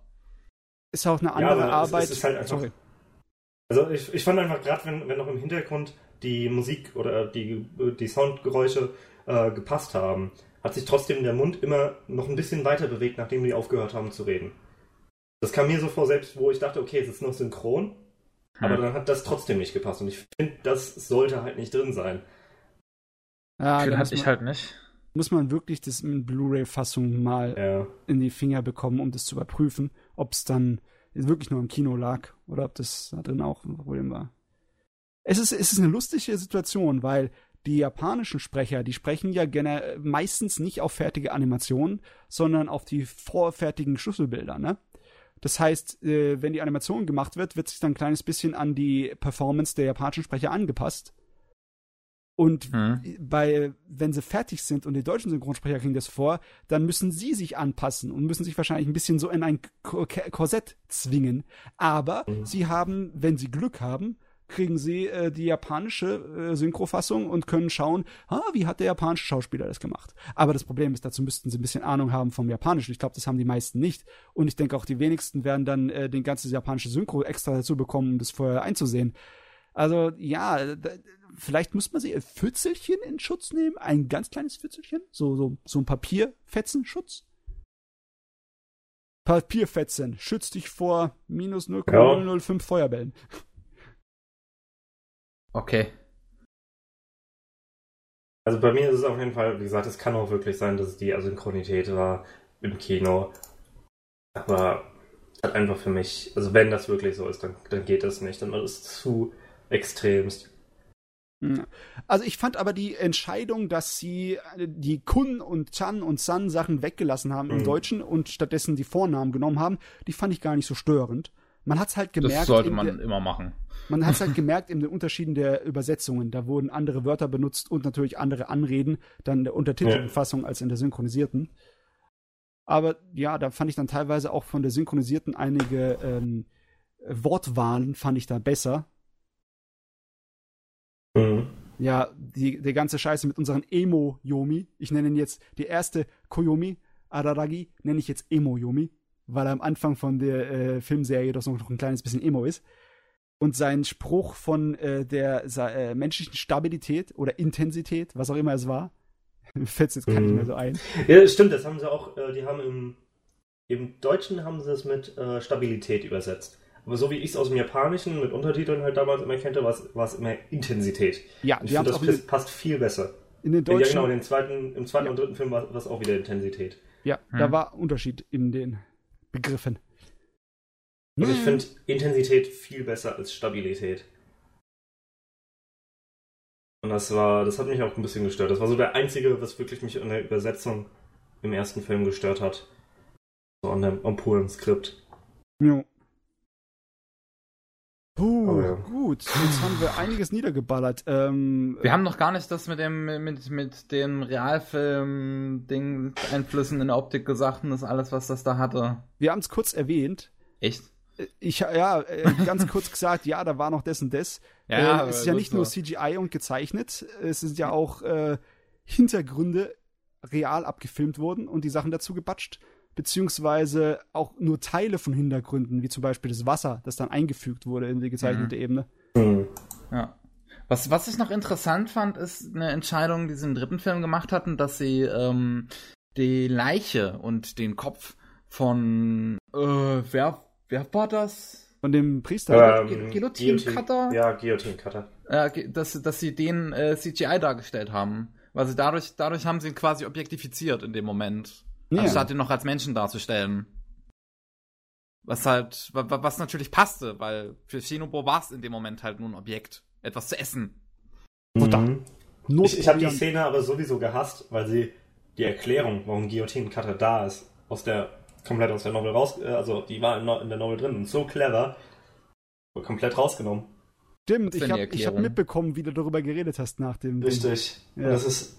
Die hatten, hatte, hatten die nicht einfach, äh, hatten die nicht im Film gesagt, dass er halt zufällig da war, um nach, um, um nach ihr zu gucken? Die Sache ist, ich weiß nicht, wie, wie ihr das jetzt seht, ob ich das jetzt spoilern kann. Ähm, ich ah. hab's ungefähr kapiert, warum er da war. Aber pff, ja, du kannst es nochmal erläutern. Das ist, äh, genau. das ist in Ordnung. Also die Sache ist die, dass, äh, das spoilert jetzt halt den gesamten Film das damit. Finger ähm, hoch, Spoiler. Genau, damit Araragi zum Menschen zurück, wie, wieder zum Menschen werden kann, muss er ja Shinobu töten. Ja. Das ist das die Erklärung, die gegeben ist, die er die ganze Zeit nicht weiß. Äh, Oshino weiß es aber, Meme, und sagt dementsprechend, also er ist ja der Mittelmann und handelt das mit den anderen drei aus, dass die diese Duelle liefern. Und für Guillotine Cutter ist es eine Mission. Für ihn ist es egal, wer Shinobu tötet. Es ist ihm nur wichtig, dass sie stirbt. Und dementsprechend ist, gibt Guillotine, also das wird im, am, im dritten Teil dann kurz erklärt, dass so Araragi verwundert ist, dass das tatsächlich geklappt hat. Ne? Dass, obwohl Guillotine ja Hanekawa entführt hat und quasi gegen die Regeln geht, ähm, trotzdem, dass, dass diese die beiden Arme war es, genau, die beiden Arme zurückgegeben hat. Und das ist, weil, weil Oshino ihm gesagt hat, dass Shinobu versprochen hat, dass sie äh, Araragi zurückverwandelt. Guillotine Kite weiß, was das bedeutet, nämlich dass Araragi äh, Shinobu töten muss und ist deswegen damit einverstanden. So, jetzt aber, Shinobu ist bei voller Kraft zurück. Die, die Barriere kann sie, kann, kann sie nicht mehr ver, äh, also nicht mehr verschleiern und nichts passiert. Die äh, ist immer noch da. Und Guillotine Cutter sieht, Araragi geht weg. Das heißt, Guillotine Cutter denkt sich, das Versprechen wurde gebrochen. Ich gehe jetzt hin und töte sie. Und wird hm. natürlich dann von ihr getötet. Und das ist halt was, so, so eine der großen Sachen, die im Buch drin ist, die aus dem Film komplett rausgeschnitten wurden. Und das finde ich so schade, weil das so cool gemacht ist im, im Buch. Ja, im Film denkst du dir dann einfach nur, ah, der Kerl äh, tut sowieso sein verdammtes ja, also Wort nicht halten und es will, will ja trotzdem ans Leder. Genau, das ist einfach. Ob das jetzt so wichtig ist, frage ich mich. Es jetzt. ist wichtig. Für mich ist es wichtig. Genauso, warum kann sich Araragi in einen Baum verwandeln? Oder warum, warum wählt er aus, sich in einen Baum zu verwandeln? Das ist. Wann hat er das erklärt. denn gemacht? Um Im Kampf gegen Guillotine Cutter. Seine Arme werden, äh, werden in so, ja. Pflanzen verwandelt. Das Stimmt. ist eben auch so eine Sache. Man muss seine Menschlichkeit aufgeben, äh, aufgeben, um sich verwandeln zu können. Mhm. Aber er ist halt zu sehr an dieser menschlichen Form dann, weil er sich selber noch als Mensch sieht. Das heißt, er kann sich nicht wie, äh, wie Episode, kann er sich nicht in Nebel verwandeln. Aber Araragi hat sich immer schon vorgestellt, wie es ist, eine Topfpflanze zu sein. und deswegen kann er sich, kann er seine Arme in Pflanzen verwandeln. Deswegen fällt ihm das leichter. Und das ist so clever und so cool, aber es ist halt im Film nicht drinne.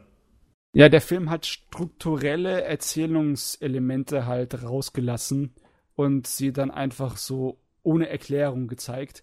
Dadurch verlieren sie ein kleines bisschen so an Wucht. Das muss man schon sagen. Aber ja, wie, wie, wie kritisch das ist, darüber kann man sich jetzt streiten. Ich, ich würde es so halb kritisch empfinden. Ich würde sagen, es ist. Ich finde es jetzt echt ja. nicht wild, so weiter. Für dich ist es nicht so wild. Naja, es, es, es sind in meinen Augen ist es ist das halt nur nebenbei.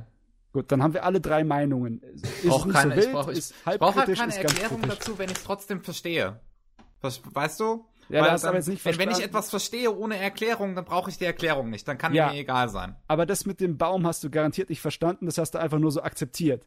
ja, von wegen, gut, okay, das ist ein Baum, alles ja, klar. Dann, dann, dann gut, dann drücke ich mich halt anders aus, wenn ich es akzeptieren kann, ja. ohne dass es mich stört. Dann brauche ich auch keine Erklärung. Ich konnte es nicht akzeptieren, weil ich die Erklärung schon kannte. Ja, so äh, und ich weiß nicht. Ne? Es ist einfach so ein schönes Detail und das ist ja, was für mich Nisio Isins ähm, Schreibstil ausmacht. Er hat so einen extremst gut detaillierten, gut durchdachten Stil zu schreiben. Finde ich. Ja, wer das nicht irgendwie weiß oder hinterfragt, der denkt sich wahrscheinlich eher, ach, das Bakemonogatari ist halt zufällig. So random. Ja, es ist halt einfach. Es ist jetzt halt einfach ein Baum. ich dachte halt einfach nur, dass das irgendwie so Vampirkrams halt wäre. Ich hatte es gar nicht so als, als Pflanze identifiziert. das war da war ein Baum am Ende. Ja. Da war, ich hab... Shot, das war einer von diesen Helikopter-Shots, wo du einen Baum siehst. Einen riesigen Baum. ich jetzt echt nicht dran erinnern. Vielleicht ging ich in dem Moment davon aus, dass es um diesen schwarzen Baum im Schulgebäude kreiste. Weil die ganze Regie Ja, ergab ja für mich sowieso keinen Sinn. jetzt, hat er die, jetzt, hat's, jetzt hast du es ihm aber gegeben. Kevin. uh.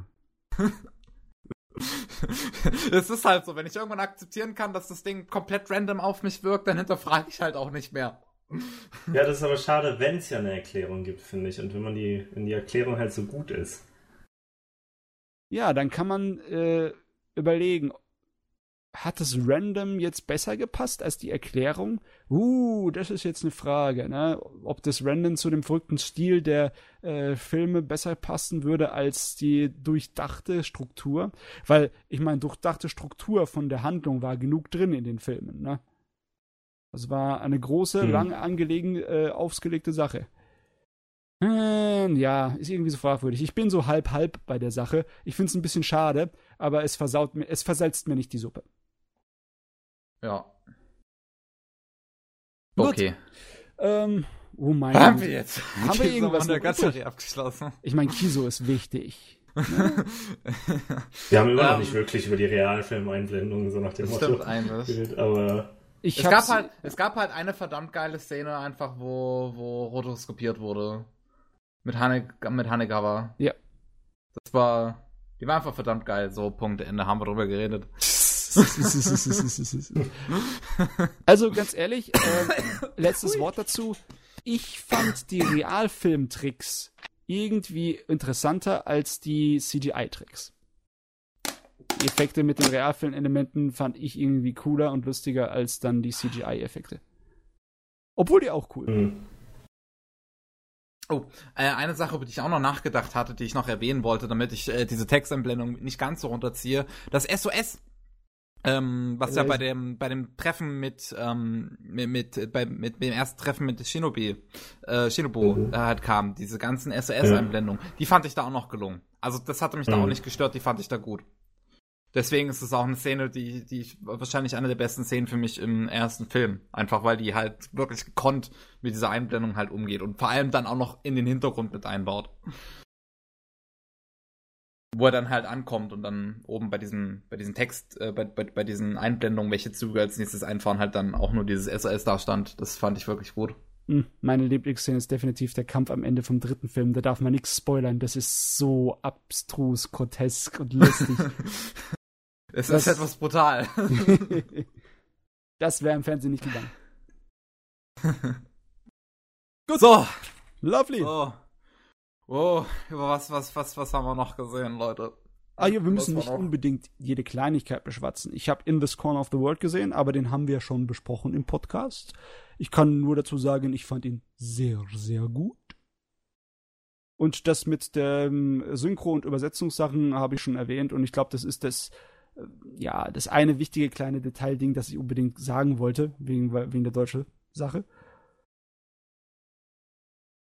Ja, gut. Ja, es war halt nicht so ein riesengroßer Ausschnitt äh, von dem Beamer. Also so richtiges Kinofeeling ist nicht hochgekommen. Obwohl der Film hat es nicht unbedingt gebraucht. Er hat ja eine Optik, die sehr schön anzusehen ist, aber die muss nicht unbedingt, äh, ja, den könnte man auch auf DVD gucken und ihn genauso genießen. Die braucht keine unbedingt 4K Laser Beamer IMAX. Muss nicht notwendig sein für den Film. Laser! Aber Ja. ein gutes Soundsystem braucht der Film. Ja. Äh, ich habe noch Yu-Gi-Oh! Dark Side of the Mansions gesehen. Ähm, und das war, glaube ich, die beste Comedy, so ein bisschen, an dem Wochenende. Unfreiwillige meinst du? ich, ich bin mir nach wie vor nicht sicher, wie, wie, wie beabsichtigt das in dem Ding ist. Ja, es ist halt einfach wirklich die, die Seto Kaiba One-Liner da drinne. Ja. Ah. Ah, wenn Gott für mich arbeiten würde, hätte ich ihn schon längst gefeuert. es, ist, äh, es ist wirklich abgedreht. Ich, ich bin mir halt echt nicht sicher, ob sie ob, ob für den Trash halt die Synchro verantwortlich ist oder ob es das, Japanische, das, das Nee, die Vorlage glaube, schon ist hergab. Also, also gerade wenn man da am Ende, äh, dann ganz, also ganz am Ende so, das ist ja nichts, was nur an der Synchro liegt, so nach dem Motto, dass dann Monster zweimal Ja. angreift. Ja, es, es, es kann halt auch einfach sein, weil es einfach weil es edgy wäre so für für für, für japanische Verhältnisse. Aber wir finden es dann halt lustig. Nee, ich, ich glaube, es ist, es ist wirklich einfach so dieser richtig schöne 90er Cheese.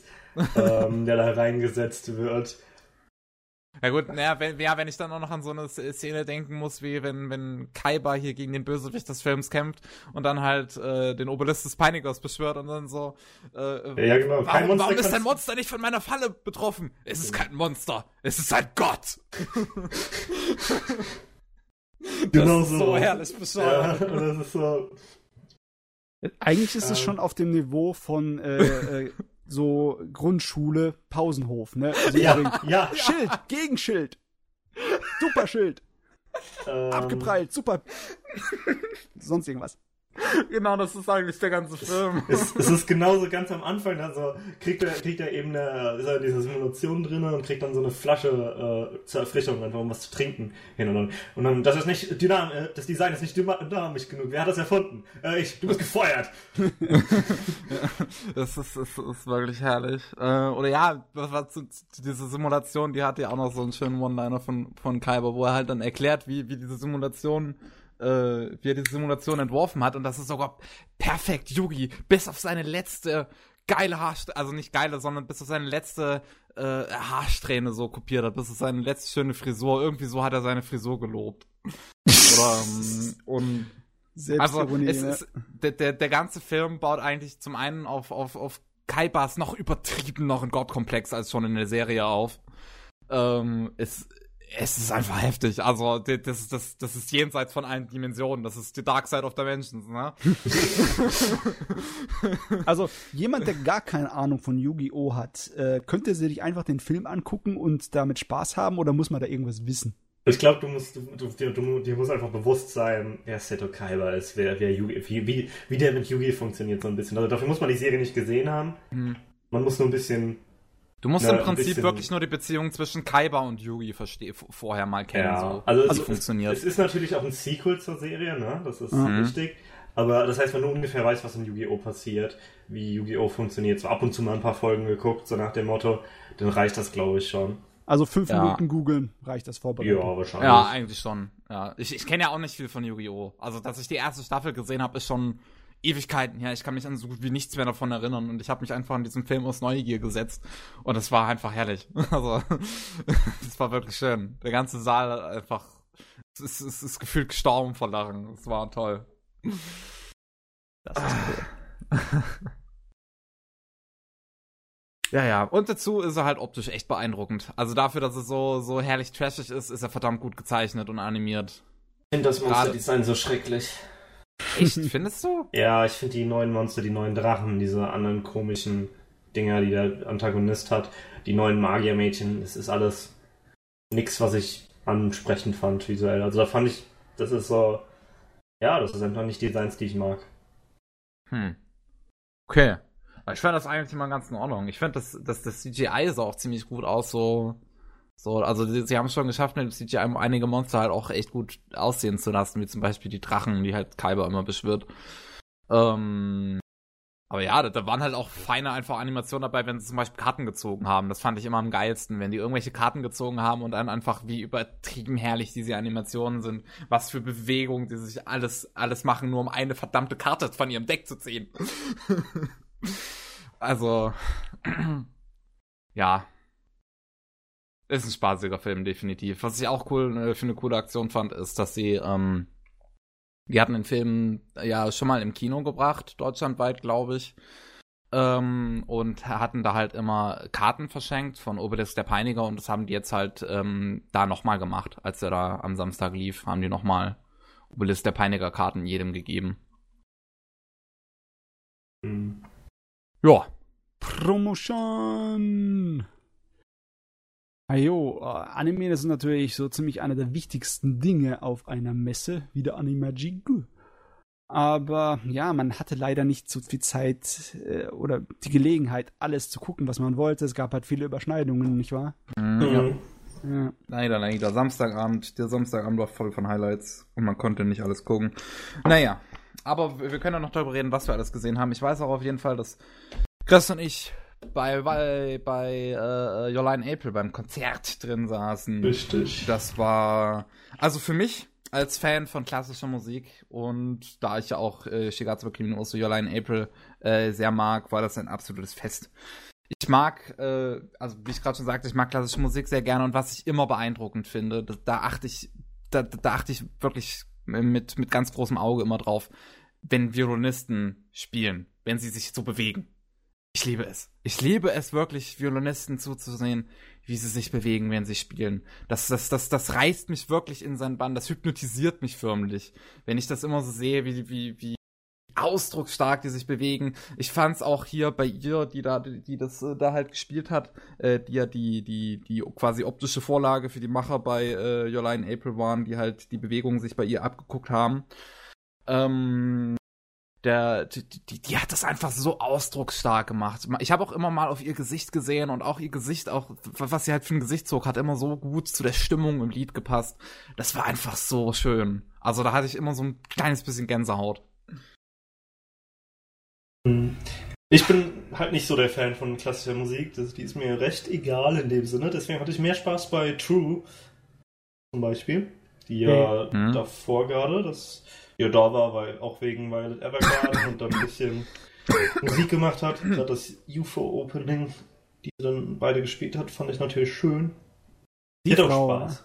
Die, die, Frau, da hat man. Hm? Sorry, ich wollte nur sagen, dass man bei der richtig gemerkt hat, das ist eine Unterhalterin. Die macht ja. das als ihren Job. Besonders als sie sich bei, bei Violet Evergarden vorgestellt hat, habe ich gedacht, oh mein Gott, die legt's richtig dick drauf, ja. das süße Mädel mit den äh, flatternden Augen. ich dachte mir eigentlich, also als sie sich vorgestellt hat, dachte ich mir eigentlich nur, oh mein Gott, hoffentlich platzen mir nicht gleich die Ohren. Weil, oh mein, also ihre Stimme ist schon ziemlich hoch. Ja. Ich finde halt, also man hat gemerkt, klar, sie ist eine Entertainerin, sie macht das als Job, aber gerade beim Konzert, ob es jetzt gefaked war oder nicht, es hat einfach gewirkt, als hätte sie Spaß. Und das, das, das hat Spaß gemacht. Also, ähm, ja, es, es ist einfach Ne, sie ist dann noch schön auf der Bühne ein bisschen rumgesprungen immer. Äh, hat sich noch schön den Rock nach unten gehalten, wenn er wieder runterkam. es, es, es, war einfach recht süß. Und äh, genau, da, was, da, da im Gegensatz dann Ganidelia, die wir leider, da saßen wir auf dem Balkon und nicht mittendrin, was ein bisschen schade war. Ähm, da wirkte das mehr wie eine Show halt. Klar, Ganidelia war dann viel größer. Äh, da hatte True hatte dann noch ein bisschen mehr Spaß. Das, das hat mir gefallen. Da, da stand ich gerne vor, vorne und bin rumgehüpft und hab gejubelt. Ich habe leider Gottes das Rock-Duo nicht gesehen. Ja, Ganidelia. Oder, ja. Ähm, Wer von euch hat Fate Apokrypha geguckt? Richtig, ja. es ist, es, klar, es uns viele gejubelt und man sitzt da einfach. Ja, das äh, solltet ihr eigentlich nicht zugeben in dem Sinne. Weil, ne, erst am 7. November. Eieiei, so, äh, was, was ich noch zum, zum äh, Your Line April Konzert sagen wollte, weil du mich da so unterbrochen hattest jetzt. Böser Mensch. Ich hatte, hatte da eigentlich noch, noch was zu, zu sagen. ähm, und zwar, ähm, zweimal liefen auch äh, äh, Sachen aus der Serie im Hintergrund. Da haben sie versucht, mit ein paar, paar Schnipseln aus der Serie halt immer so kleine Geschichten aus der Serie quasi kurz so ein bisschen optisch nachzuerzählen, mit der Musik natürlich passend. Und die sind ziemlich heftige Spoiler gewesen, wenn man die Serie noch nicht gesehen hatte. also, wenn da irgendwer im Saal drin saß und die Serie noch nicht gesehen hat, der Arme.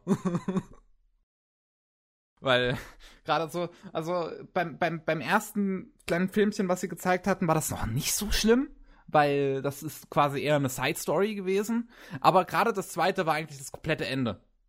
Und das, also, wenn da halt jemand drin saß mich hat es nur daran erinnert, wie sehr ich dieses Finale hasse. Was ich nach wie vor nicht nachvollziehen kann, weil ich liebe es. Ich, ich liebe das Finale im Manga. Aber meiner Meinung nach haben sie die passende Atmosphäre im Anime komplett ignoriert. Weil äh, es halt was sehr, was, was sehr ruhiges und was sehr abschließendes im Manga wirkt auf mich so. Und im Anime ist es Explosion! So Überhaupt nicht. Und ich finde, das, das passt nicht.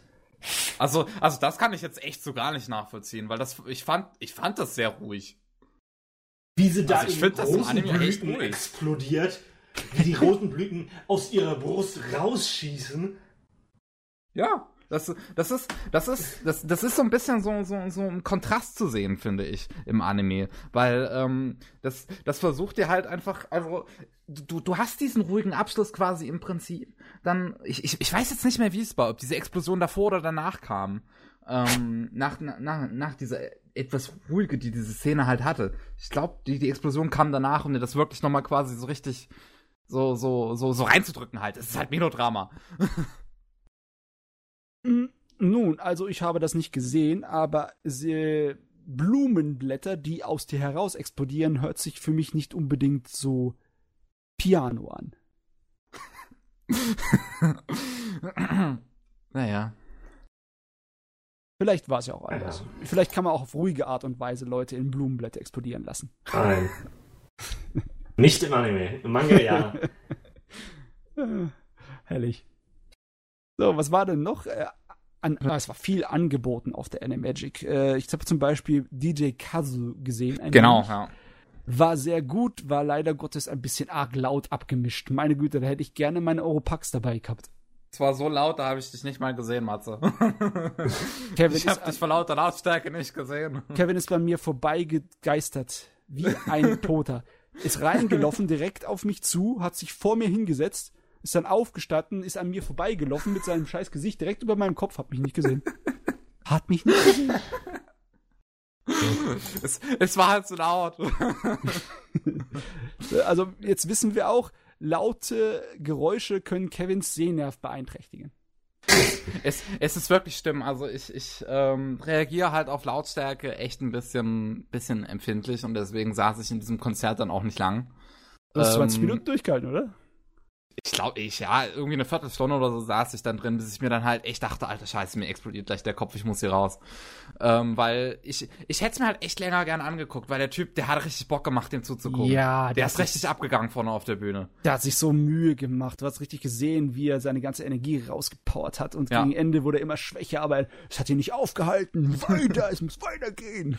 Ja, Des, deswegen saß ich da halt drin und, und, und habe es wirklich versucht durchzuhalten, aber echt, als mir dann der Kopf fast explodiert ist, muss ich dann da raus.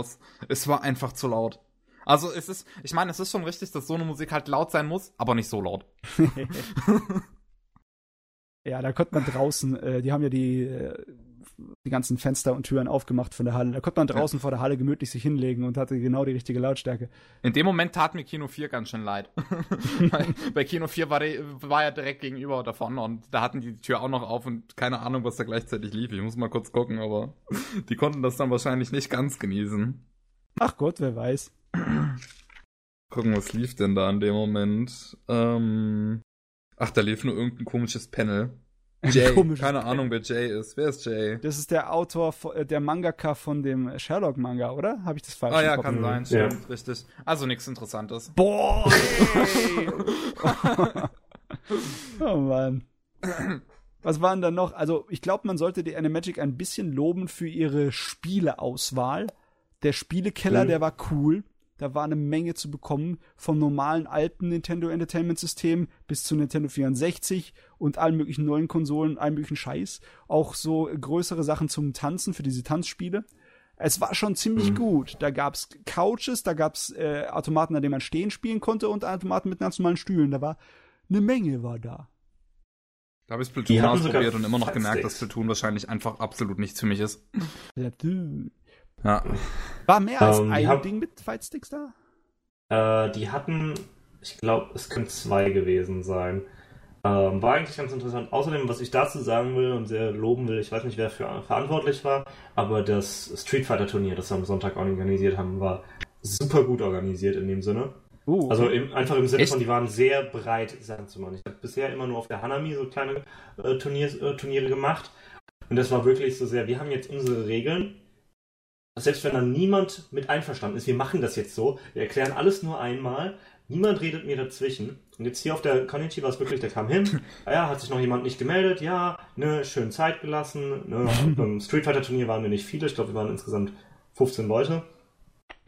Und äh, alles erklärt, ne, ah ja, hier, wie, wie sieht's aus mit Controller? Ah ja, hier stehe ich, an, dem, an, an, der, äh, an der PlayStation 4, an der wir gespielt haben, waren halt nur die zwei Fightsticks. Ihr könnt die benutzen. Ich gehe nochmal äh, äh PS4-Controller holen, dann könnt ihr euch aussuchen, was ihr benutzt. Ihr könnt Steuerung verändern. Ähm, So nach dem Motto, ja, seid ihr einverstanden mit den Regeln? Tatsächlich sogar war ähm, kein DLC aktiviert für, für Street Fighter, was ich sehr blöd fand, weil mein Main eben ein DLC-Charakter ist. Habe ich dann kurz angewähnt, äh, erwähnt, dass ich das blöd finde und meinte, Moment mal, das sollte eigentlich nicht sein. Er hat irgendwann auf dem falschen Account, hat dann auf seinen Account gewechselt, wo das DLC runtergeladen ist, hat aber gemerkt, DLC 2 war nicht runtergeladen. Das sind nochmal drei Charaktere. Und ist dann extra noch in den PlayStation Store gegangen und hat ge geguckt, ob er es kaufen kann. Einfach, einfach wirklich direkt 30 Euro ausgegeben. Also es ging nicht im Endeffekt, aber er war bereit dazu. Ja, also im Sinne von wegen. Großartig. Problem wird gelöst. Macht. Ja, richtig. Und das ist einfach. Er hat dann gesagt, okay, Entschuldigung, DLC 2 geht nicht, das nimmt meine, nimmt meine Kreditkarte nicht an. So nach dem Motto.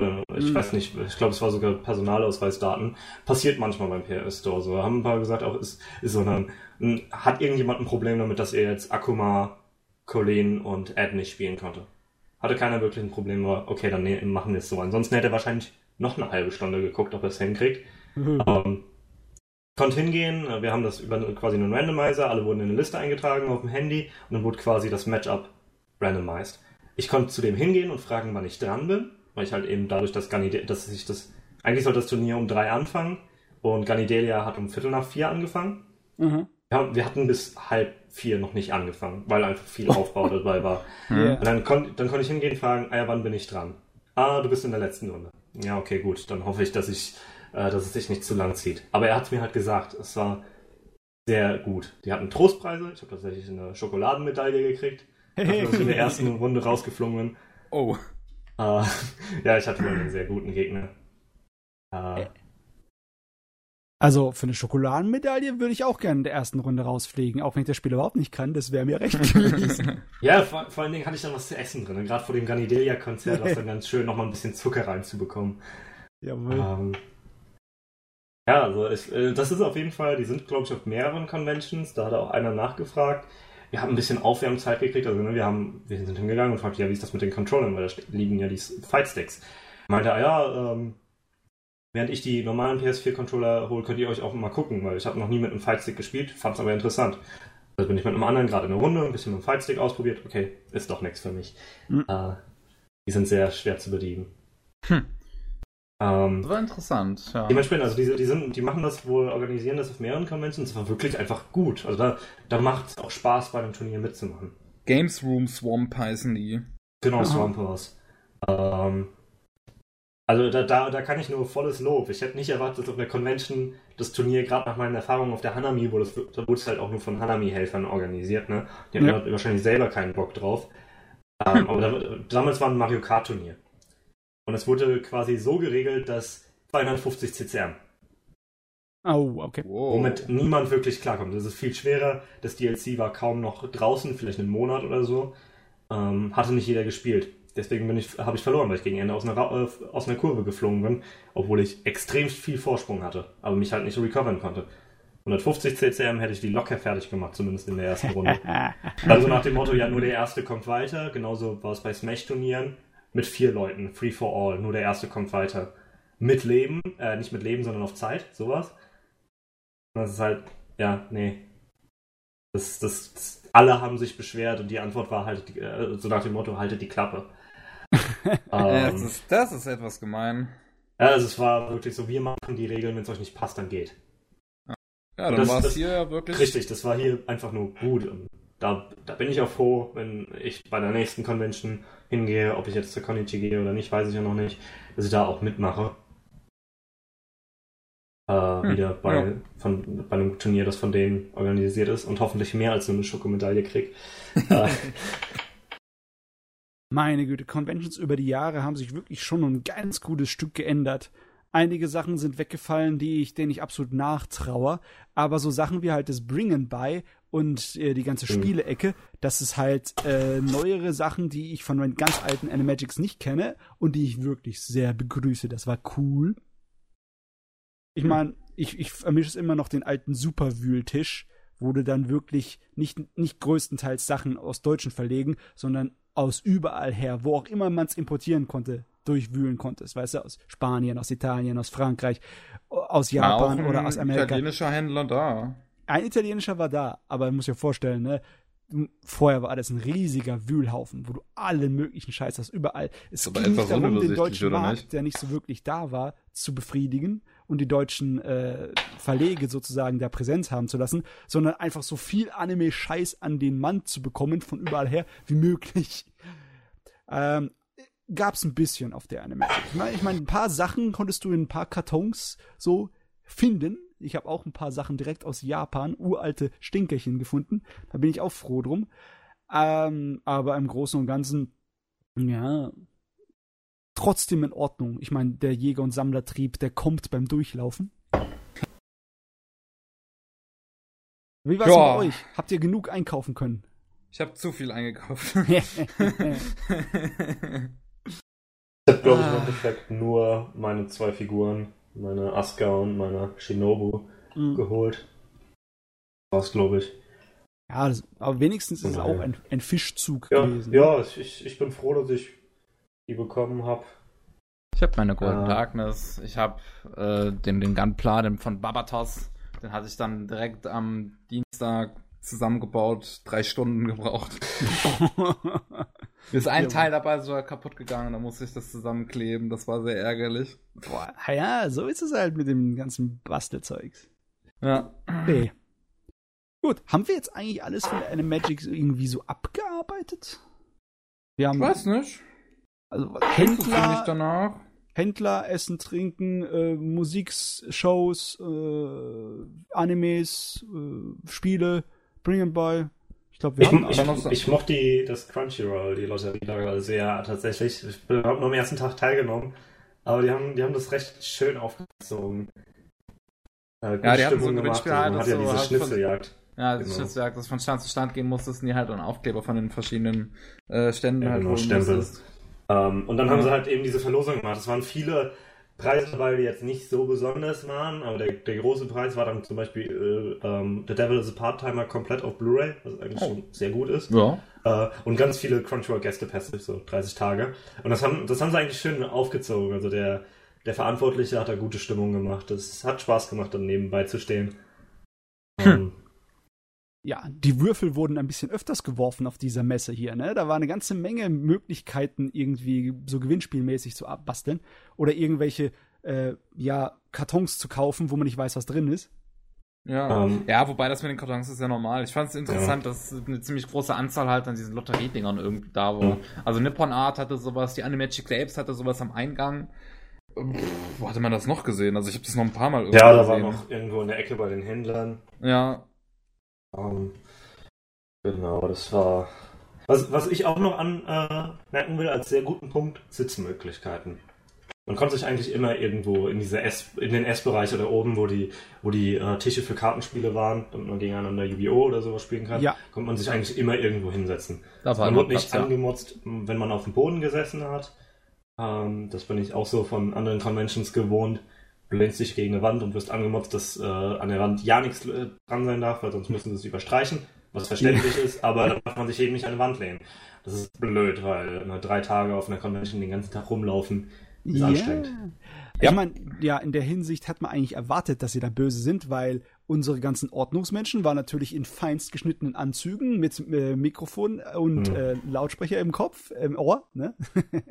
das sah schon aus nach Security, aber oh, das Schöne war, dass sie so viele Tische hatten, weißt du, nicht nur Stühle, sondern auch Tische, Ja, wo man seine Sachen drauf ausbreiten konnte. Genau. Das war, das war fein. Ja, wo ich meine Ramone drauf explodieren lassen konnte. Yep. Was mir halt bei fünf Flaschen passiert ist, von sechs. äh, naja. Shit happens. Was auch noch cool war, war natürlich der Außenbereich, wo die ganzen Cosplayer dann immer den ganzen Tag irgendwie waren. Ja, oh, die Wiese um den Wasserturm war ziemlich Ja. voll. Die wurde kräftig genutzt, wurde die. Und ich fand schön, dass es gar nicht so, also es war nicht so verlottert. Äh, war auch nicht so viel Müll Verlottert? rumgelegen. Die Leute so, haben sich ja. gut bemüht, ne? Ja, die Leute haben sich benommen. War erstaunlich. Kenn ich von der Gamescom nicht. Erstaunlich für, ja, Anime-Fans viel lieber. Nein, Ah, sind ja, sie nicht. Anime-Fans viel lieber. Das, Nein, das, das, wissen wir, das, das, das wusste man, das wussten wir vom, vom Violet Evergarden Panel mit dem Schere Stein Papierspiel. Diesem bekloppten Schere Stein Papierspiel. Also ich fand's. Ich hätte mehr Fragen gern gehabt anstatt das, aber gut, wenn der Nino meint. Und äh, ja, ich allgemein, also ich fände also so, so von der Animagic habe ich eigentlich einen wesentlich positiveren Eindruck, so was Community angeht, als immer von der Gamescom. Weil, okay. weil ich, weil Gamescom habe ich immer das Gefühl, das ist alles so, so, so ein bisschen ernster auch und, und, es, und Gamescom ist aber auch viel Ausstellung einfach nur. Also wirklich Ja. nur, wir, wir zeigen euch die Spieler, ihr könnt es anspielen. Da, da ist nicht wirklich irgendein Community-Sinn dahinter. Ja, das Was ja ja, viel zu groß ist dafür. Stimmt wahrscheinlich. Weil, Also ich glaub, hier war hier war es halt wirklich so irgendwie immer noch, dass das auch irgendwie immer so ein bisschen Interaktion herrschte. Ich meine, wenn ich dran denke, dass wir als Matze, als wir beide bei diesem einen Laden, da, da, da bei diesem kleinen Händler da eher standen, Ja. der da halt auch Sachen verkauft hatte von Nippon Art und der Nippon Art stand war ja quasi direkt gegenüber. Und da kam dieser eine Typ an und wir und äh, wo, wo wir überlegt hatten, ob wir uns jetzt Fulikuli kaufen und der mir diesen 5 Euro Rabatt äh, gegeben hat äh, für für den Nippon Art Stand, dass ich mir da halt dann Ja. Fulikuli für 24 Euro kaufen konnte und du hast ja an diesem Stand dann Fulikuli für 25 gekauft. Ja, das war, war schon witzig. Es war halt auch schon cool von dem Typen, dass er uns das einfach so komplett random gegeben hat. Weil Ja. sowas habe ich auf der Gamescom noch nie gehabt. Ja, es ist schon schön. Ähm, ich hätte mir natürlich noch ein kleines bisschen mehr rebellische Sachen gewünscht, aber die Animagic ist schon sehr, sehr proper geworden. Ist nicht mehr so, dass wir die ganze Nacht über AMVs gucken können. Das nicht AMVs? Wir brauchen lizenzierte Sachen, sonst kann das Kino gar nicht laufen. Oh, naja, egal. Es war trotzdem gut. Gut war's. Ich glaube, ein AMV-Festival gibt's aber auf der Konichi, habe ich Echt? gelesen. Yes. Ja. Sehr gut. So kann ich das. ja, gut. Ich glaube, wir haben echt viel geredet. Yes.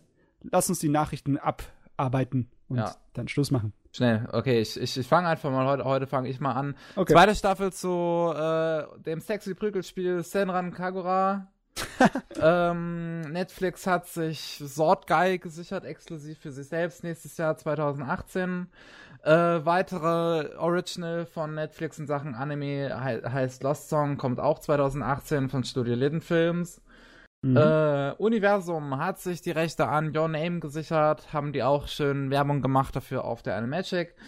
Ähm, Kake Gurui kommt erst nächstes Jahr auf Netflix, weil Netflix meint, ganz großen Mittelfinger zeigen zu müssen. Oh, äh, dann weiterhin Remake von Knights of the Zodiac. Sansea kommt äh, von Netflix, haben die geplant zu produzieren. In verdammt doch mal CG. Ja, äh, Beat Beginning ist noch ein Original von Netflix. Sie hatten ja hier irgendwie so ein äh, Festival äh, in Japan, wo sie halt viele Originals angekündigt hatten und so weiter. Dann neues Streaming-Dienst, den wir jetzt äh, hierzulande haben, hier in Deutschland, der auch auf der Animagic sich präsentierte. Watchbox ist äh, gestartet, kommt ursprünglich von Clipfish, hat im Prinzip das gleiche Sortiment, nur unter neuem Namen. Ist aber Ähm, eigentlich Klippfisch, oder? Hat sich nur Ist glücklich, ja, ist, ist Ja. glücklich. Ja. Äh, dann, was wir vorhin bei Violet Evergarden nicht erwähnt haben, Rechte gehen an Netflix. Netflix hat sich die Serie gesichert, um sie nächstes Jahr auch auszustrahlen. Ist noch nicht sicher, ob Simulcast oder nicht.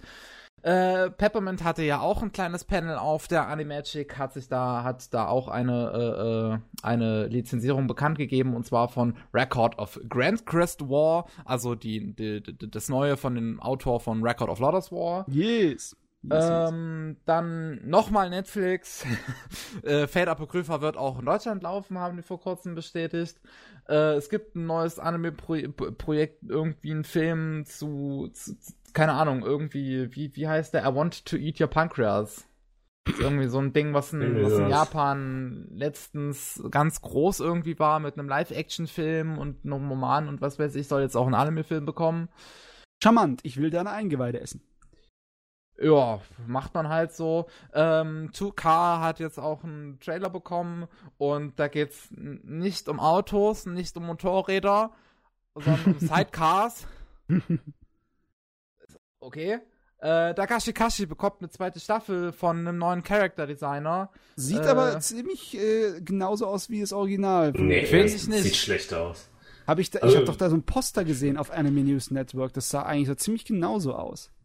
Nee, also, ich weiß nicht, ob ich den Tweet jetzt finde. Ich habe mal, ich hab einen. Tweet gemacht, wo ich die Designs vergleiche. Okay. Äh, ich weiß nur nicht, ob ich den jetzt auf die Schnelle finde. Also, ähm, die sind schon Warum bist du eigentlich so unter anders. Strom? Langsamer. Äh, um um die News schnell durchzugehen. Ach Äh, Gott, bei, bei, Bei Saya merkte man halt äh, nicht jetzt nicht so einen großen Unterschied, aber ich finde bei Hotaru merkt man den ja. einfach extrem deutlich. Ich gerade gerade dieses dieses dominante Feminine, was sie in ihren Augen hat, fehlt komplett in diesem neuen Design. Du weißt, Immerhin, die Augen sind noch hypnotisierend. Haben sie das Rote aus den Augen rausgenommen da? Ja, also ich glaube, die Augen sind noch recht ähnlich. Die haben ja auch diese Kreise drin. Ja. Äh, ah, ich, so, ich habe äh, ich hab einen Tweet. Ich habe meinen Vergleichstweet, da kannst du es dir angucken. Äh, bam. Die ersten zwei sind halt aus Staffel 1, die äh, letzten zwei Bilder sind aus Staffel 3. Äh, 2. Aus dem Trailer. Ich finde halt wirklich bei Otoro merkt man es einfach deutlich. Auch die Kolorierung ist anders. Ja. Ich finde es halt wirklich schade. Ich mag die Design aus der ersten Staffel wesentlich besser als das. Oh ja, hier sieht man es weitaus eher aus dem Video. Äh, in den Promo-Sachen äh, war das irgendwie nicht herauszusehen. Besonders in den Charaktervorstellungs-Promo-Sachen, die sehen eigentlich so aus wie aus dem ersten. Na gut, okay. Ja. Äh, so, und dann hatte ich nur noch eine News, und zwar gab es jetzt einen neuen Trailer, beziehungsweise ich glaube den ersten richtigen zu der neuen Staffel von Kinos Reise, Kinos Journey. Yes, ähm, Kino. Wo man halt zum ersten Mal so das neue Design von Kino sieht. Aber viel sagt der Trailer, glaube ich, echt noch nicht, weil man halt nur Kino auf seinem Motorrad sieht. Also auf ihrem Motorrad ist, glaube ich, eine Frau, ne? War, glaube ich, eine Frau. Mhm. Es ist eine Sie, auch wenn sie sich ah. ein bisschen mehr als ein Kerl ausgibt. Ist es nicht sogar theoretisch ein Spoiler, der halt quasi in der neuen Serie dann sofort weggegeben wird? Nee, nee, das war schon in der alten, wurde es gesagt, ja. dass sie eine sie ist. Ja, ja, aber dass das eben nicht direkt von Anfang an, dass man erstmal ein bisschen dazu gebracht wird, zu denken, ja. sie wäre ein Kerl. Ich habe ja. nur die erste Folge geguckt, deswegen kann ich nicht viel sagen. Das hat ein bisschen gedauert, bis sie das gesagt haben. Gut, ja, Kevin. das waren meine News. Boah, da bin ich ja durchgegangen. So rennen muss ich ja gar nicht. Ich kann mich gar nicht erinnern, ob du irgendwas erwähnt hast, dass ich jetzt aus, aus Versehen doppelt sage. Haben wir das schon gesagt von Baki? Äh, genau, das hat sich Netflix auch geholt, ne? Ja, die neue ja. Anime-Adaption von Baki. Netflix, das ist eine interessante Entscheidung. Ich meine, Netflix tut sich sowieso gerade im Moment relativ breit machen, nicht wahr? Die versuchen sich einfach nur ein Anime mhm. einzukaufen. Was ich interessant ja. finde, ist, dass äh, ich habe einen neuen Trailer gesehen zu dem Devilman Crybaby, das Devilman-Projekt oh ja, von Yuasa unseren lieben Masaki, Masaki Yuasa, diesem alten Killer. Der Trailer sieht ziemlich geil aus, interessant, sieht sehr nach Yuasa aus, aber das ist auch eine Netflix-Mitproduktion und wird darauf laufen. Mhm. Ne? Und da, ich glaube, dieses eine Original hast du noch nicht erwähnt, dieses Aiko, A-I-C-O, auch ein, oh. ein Science-Fiction-Anime mit Netflix-Produktion von Studio Bones wo es um so eine Art von äh, Naturkatastrophe gibt, wo irgend so eine biologische Materie eine Menge zerstört hat in Japan und dann ein künstliches Lebewesen äh, anscheinend den Schlüssel beinhaltet, um den Scheiß loszuwerden. So ein Science-Fiction-Action-Krimi-Ding. Okay. Hat sich ja auf jeden Fall auch hier so angekündigt. Scheint original zu sein. Ne? Hat auch schon Trailer. Äh, dann ähm, was ich immer noch so geil finde, äh, ein paar äh, Nachrichten, die so ein kleines bisschen mit China zusammenhängen. Und zwar Toei Animation und beziehungsweise die Hauptfirma Toei und äh, DLE, also Dreamlink Entertainment. Die, äh, die besonders die DLE, die haben einige an Verbindungen nach China und Shanghai. Die gründen jetzt eine neue Firma namens Coyote. Und Coyote soll eine Firma sein, die Animationsprojekte für Japan und den asiatischen Raum äh, ja, übersieht, überschaut. Und ja, das wird dann halt heißen, mehr japanisch-chinesische Co-Produktionen. Und Toei hat seine Finger reingesteckt. Uh, die dicken Futtis. Dazu gehört noch das, ich finde das immer noch so geil, Robo-Masters. Haben sie jetzt einen äh, Termin festgelegt, wann der kommt, am 13. Oktober. Erinnerst du dich noch, wo ihr es erwähnt habt, das Robo-Masters? Kevin? Nein. Das ist, du kennst diese äh, Fernsehserie, wo du Roboter hast, die gegeneinander kämpfen? Die Leute so. basteln die Roboter, bringen sie mit und lassen sie gegeneinander kämpfen. Hm. Das als Anime. Japanisch-chinesische Koproduktion. Ja. Kommt das 13. Oktober. Da freue ich mich irgendwie drauf auf den Scheiß. Das könnte was werden irgendwie. Äh, dann habe ich noch ein paar andere äh, Wirtschaftsnachrichten. Sind vielleicht nicht unbedingt so. Wirtschaft, so Scheiß. Ja, ja, ist vielleicht nicht unbedingt so interessant auf den ersten Blick, aber wenn man sich überlegt, was in Zukunft passieren könnte. Sony zum Beispiel hat sich die Mehrheit an Funimation gekauft. Und der Funimation läuft auch so mhm. Animax, ne? Das heißt, Sony geht auf die Seite vom Anime-Bereich, kauft sich ein. Bin ich mal gespannt. Das, das, Interessante daran ist ja, dass jetzt Crunchyroll quasi der kleine Fisch im Teich ist. Weil Kann Sony so ist ja riesig. Ja. Ne? Und wenn die, wenn die jetzt wirklich auch was mit Funimation machen, dann hat der Crunchyroll quasi in, so im Vergleich zu Amazon, Netflix und Sony ist Crunchyroll halt einfach nicht mehr als ein Stück Sushi im Meer. Das ist lustig, ja. gell, im Endeffekt. Vielleicht ist es gut für die Zukunft, vielleicht ist es auch unglaublich schrecklich, weil die Ich glaube, das ist schrecklich. Ich habe das Gefühl, dass dieses ganze Streaming-Ding sich gerade dekonstrukturisiert, sich oh. einfach auseinander nimmt, einfach sich wild verteilt und dann kommt Piraterie wieder und wird groß. Weil, Ach Gott, wenn, das wenn, nicht nein, nein, nein, gesagt? Masse. Sieh es mal so. sehen wir es am Beispiel zum, äh, sehen wir es am Beispiel von Netflix in den USA. Netflix ganz groß, quasi Monopolstellung, was Serien eigentlich angeht, weil so gut wie jeder hat heutzutage Netflix. Und ähm, das hat Piraterie er erheblich gesunken, weil halt wenn wenn du halt was haben willst, dann kannst du es dir ganz einfach legal holen auf Netflix. Ja, da brauchst du es nicht mehr dir illegal zu holen. Wenn jetzt ganz viele einzelne Services kommen, wie jetzt in den USA mit dem Ding, dann ist, ist, Piraterie wieder ein möglicher Konkurrent zu dem allen, weil du hast nicht mehr das eine Angebot, um auf das zuzugreifen, was du willst, sondern es ist halt alles wild verteilt. Und dann das, kannst du es ja auch gleich illegal angucken. Das kann in gewisser Weise stimmen, denn Piraterie ist immer ein Service, ein Dienstleistungsproblem. Und wenn ja. der Dienstleistungsangebot äh, merklich schlechter ist als das Illegale, dann kann das dabei rauskommen. Aber das weiß ich nicht, ob man das so breit treten kann. Besonders ich bin mir nicht sicher. Ich glaube, dazu brauche ich eine bessere Ausbildung, um das vorherzusagen. Aber man könnte das Gefühl bekommen, dass jetzt die Streaming-Landschaft sich ändert, weil ihr wisst ja, dass zum Beispiel Daisuke den Bach mhm, runtergeht. Ne? Richtig. Ja. Und das hat sie jetzt auch neu gesagt, dass sie Ende Oktober schließen sie ihre Türen. Und das ist auch unglaublich schade, weil Daisuke war ja von Japan, von vielen Firmen, die aus Japan da hinten dran äh, standen, mitgegründet worden und hat ja auch eine ganze Menge von nicht aktuellen Kram uns gebracht und alte Sachen konnte man da streamen. Oh, dass Daisuke jetzt tot ist, ist das schade. Das war, glaube ich, die einzige Möglichkeit, um legal aktuell zu bleiben bei Dragon Ball Super. mhm. Nee, ich glaube, ah. Crunchyroll ist irgendwann dann auch geaddet. Aber erst ja, aber nicht in Deutschland. Später. Ja, ja. gut, Deutschland ist sowieso immer so eine Sache. Äh, ich fand es bei Daisuke immer schade, dass zwar ähm, Studio Sunrise auch da Inhaber waren, mhm. aber man sehr wenig Gundam oder irgendwelche Gab anderen Sunrise Properties gesehen hat. Ja, IBO war drauf, ähm, The Beginning war drauf, aber ja. halt zum Kaufen, nicht kostenlos. Nur teilweise, manchmal hatten sie es dann für eine Woche kostenlos gemacht oder so. Aber, aber die hätten ja schon schön, gerade, es gibt ja auch den YouTube-Channel Gundam Info, der ist in Deutschland nicht, äh, nicht verfügbar. Ja. Aber da kann man einige Gundam-Serien, da kann man IBO gucken, da kann man Double O gucken, Bild ja, Man kann Gundam auch legal auf Deutsch, auf, äh, legal auf YouTube gucken. Nicht, echt? Gundam Info? Also Iron Blooded Orphans zum Beispiel okay, kann das, ich mir das, angucken. Das kann sein, weil äh, Iron Blooded Orphans ja sowieso komisch war. Da hatten sie es nämlich die Veröffentlichung, Veröffentlichung von Iron Blooded Orphans, als es lief damals, war ja quasi, jeder Streaming-Service hat die Rechte bekommen, aber eine Woche nach Daisuke.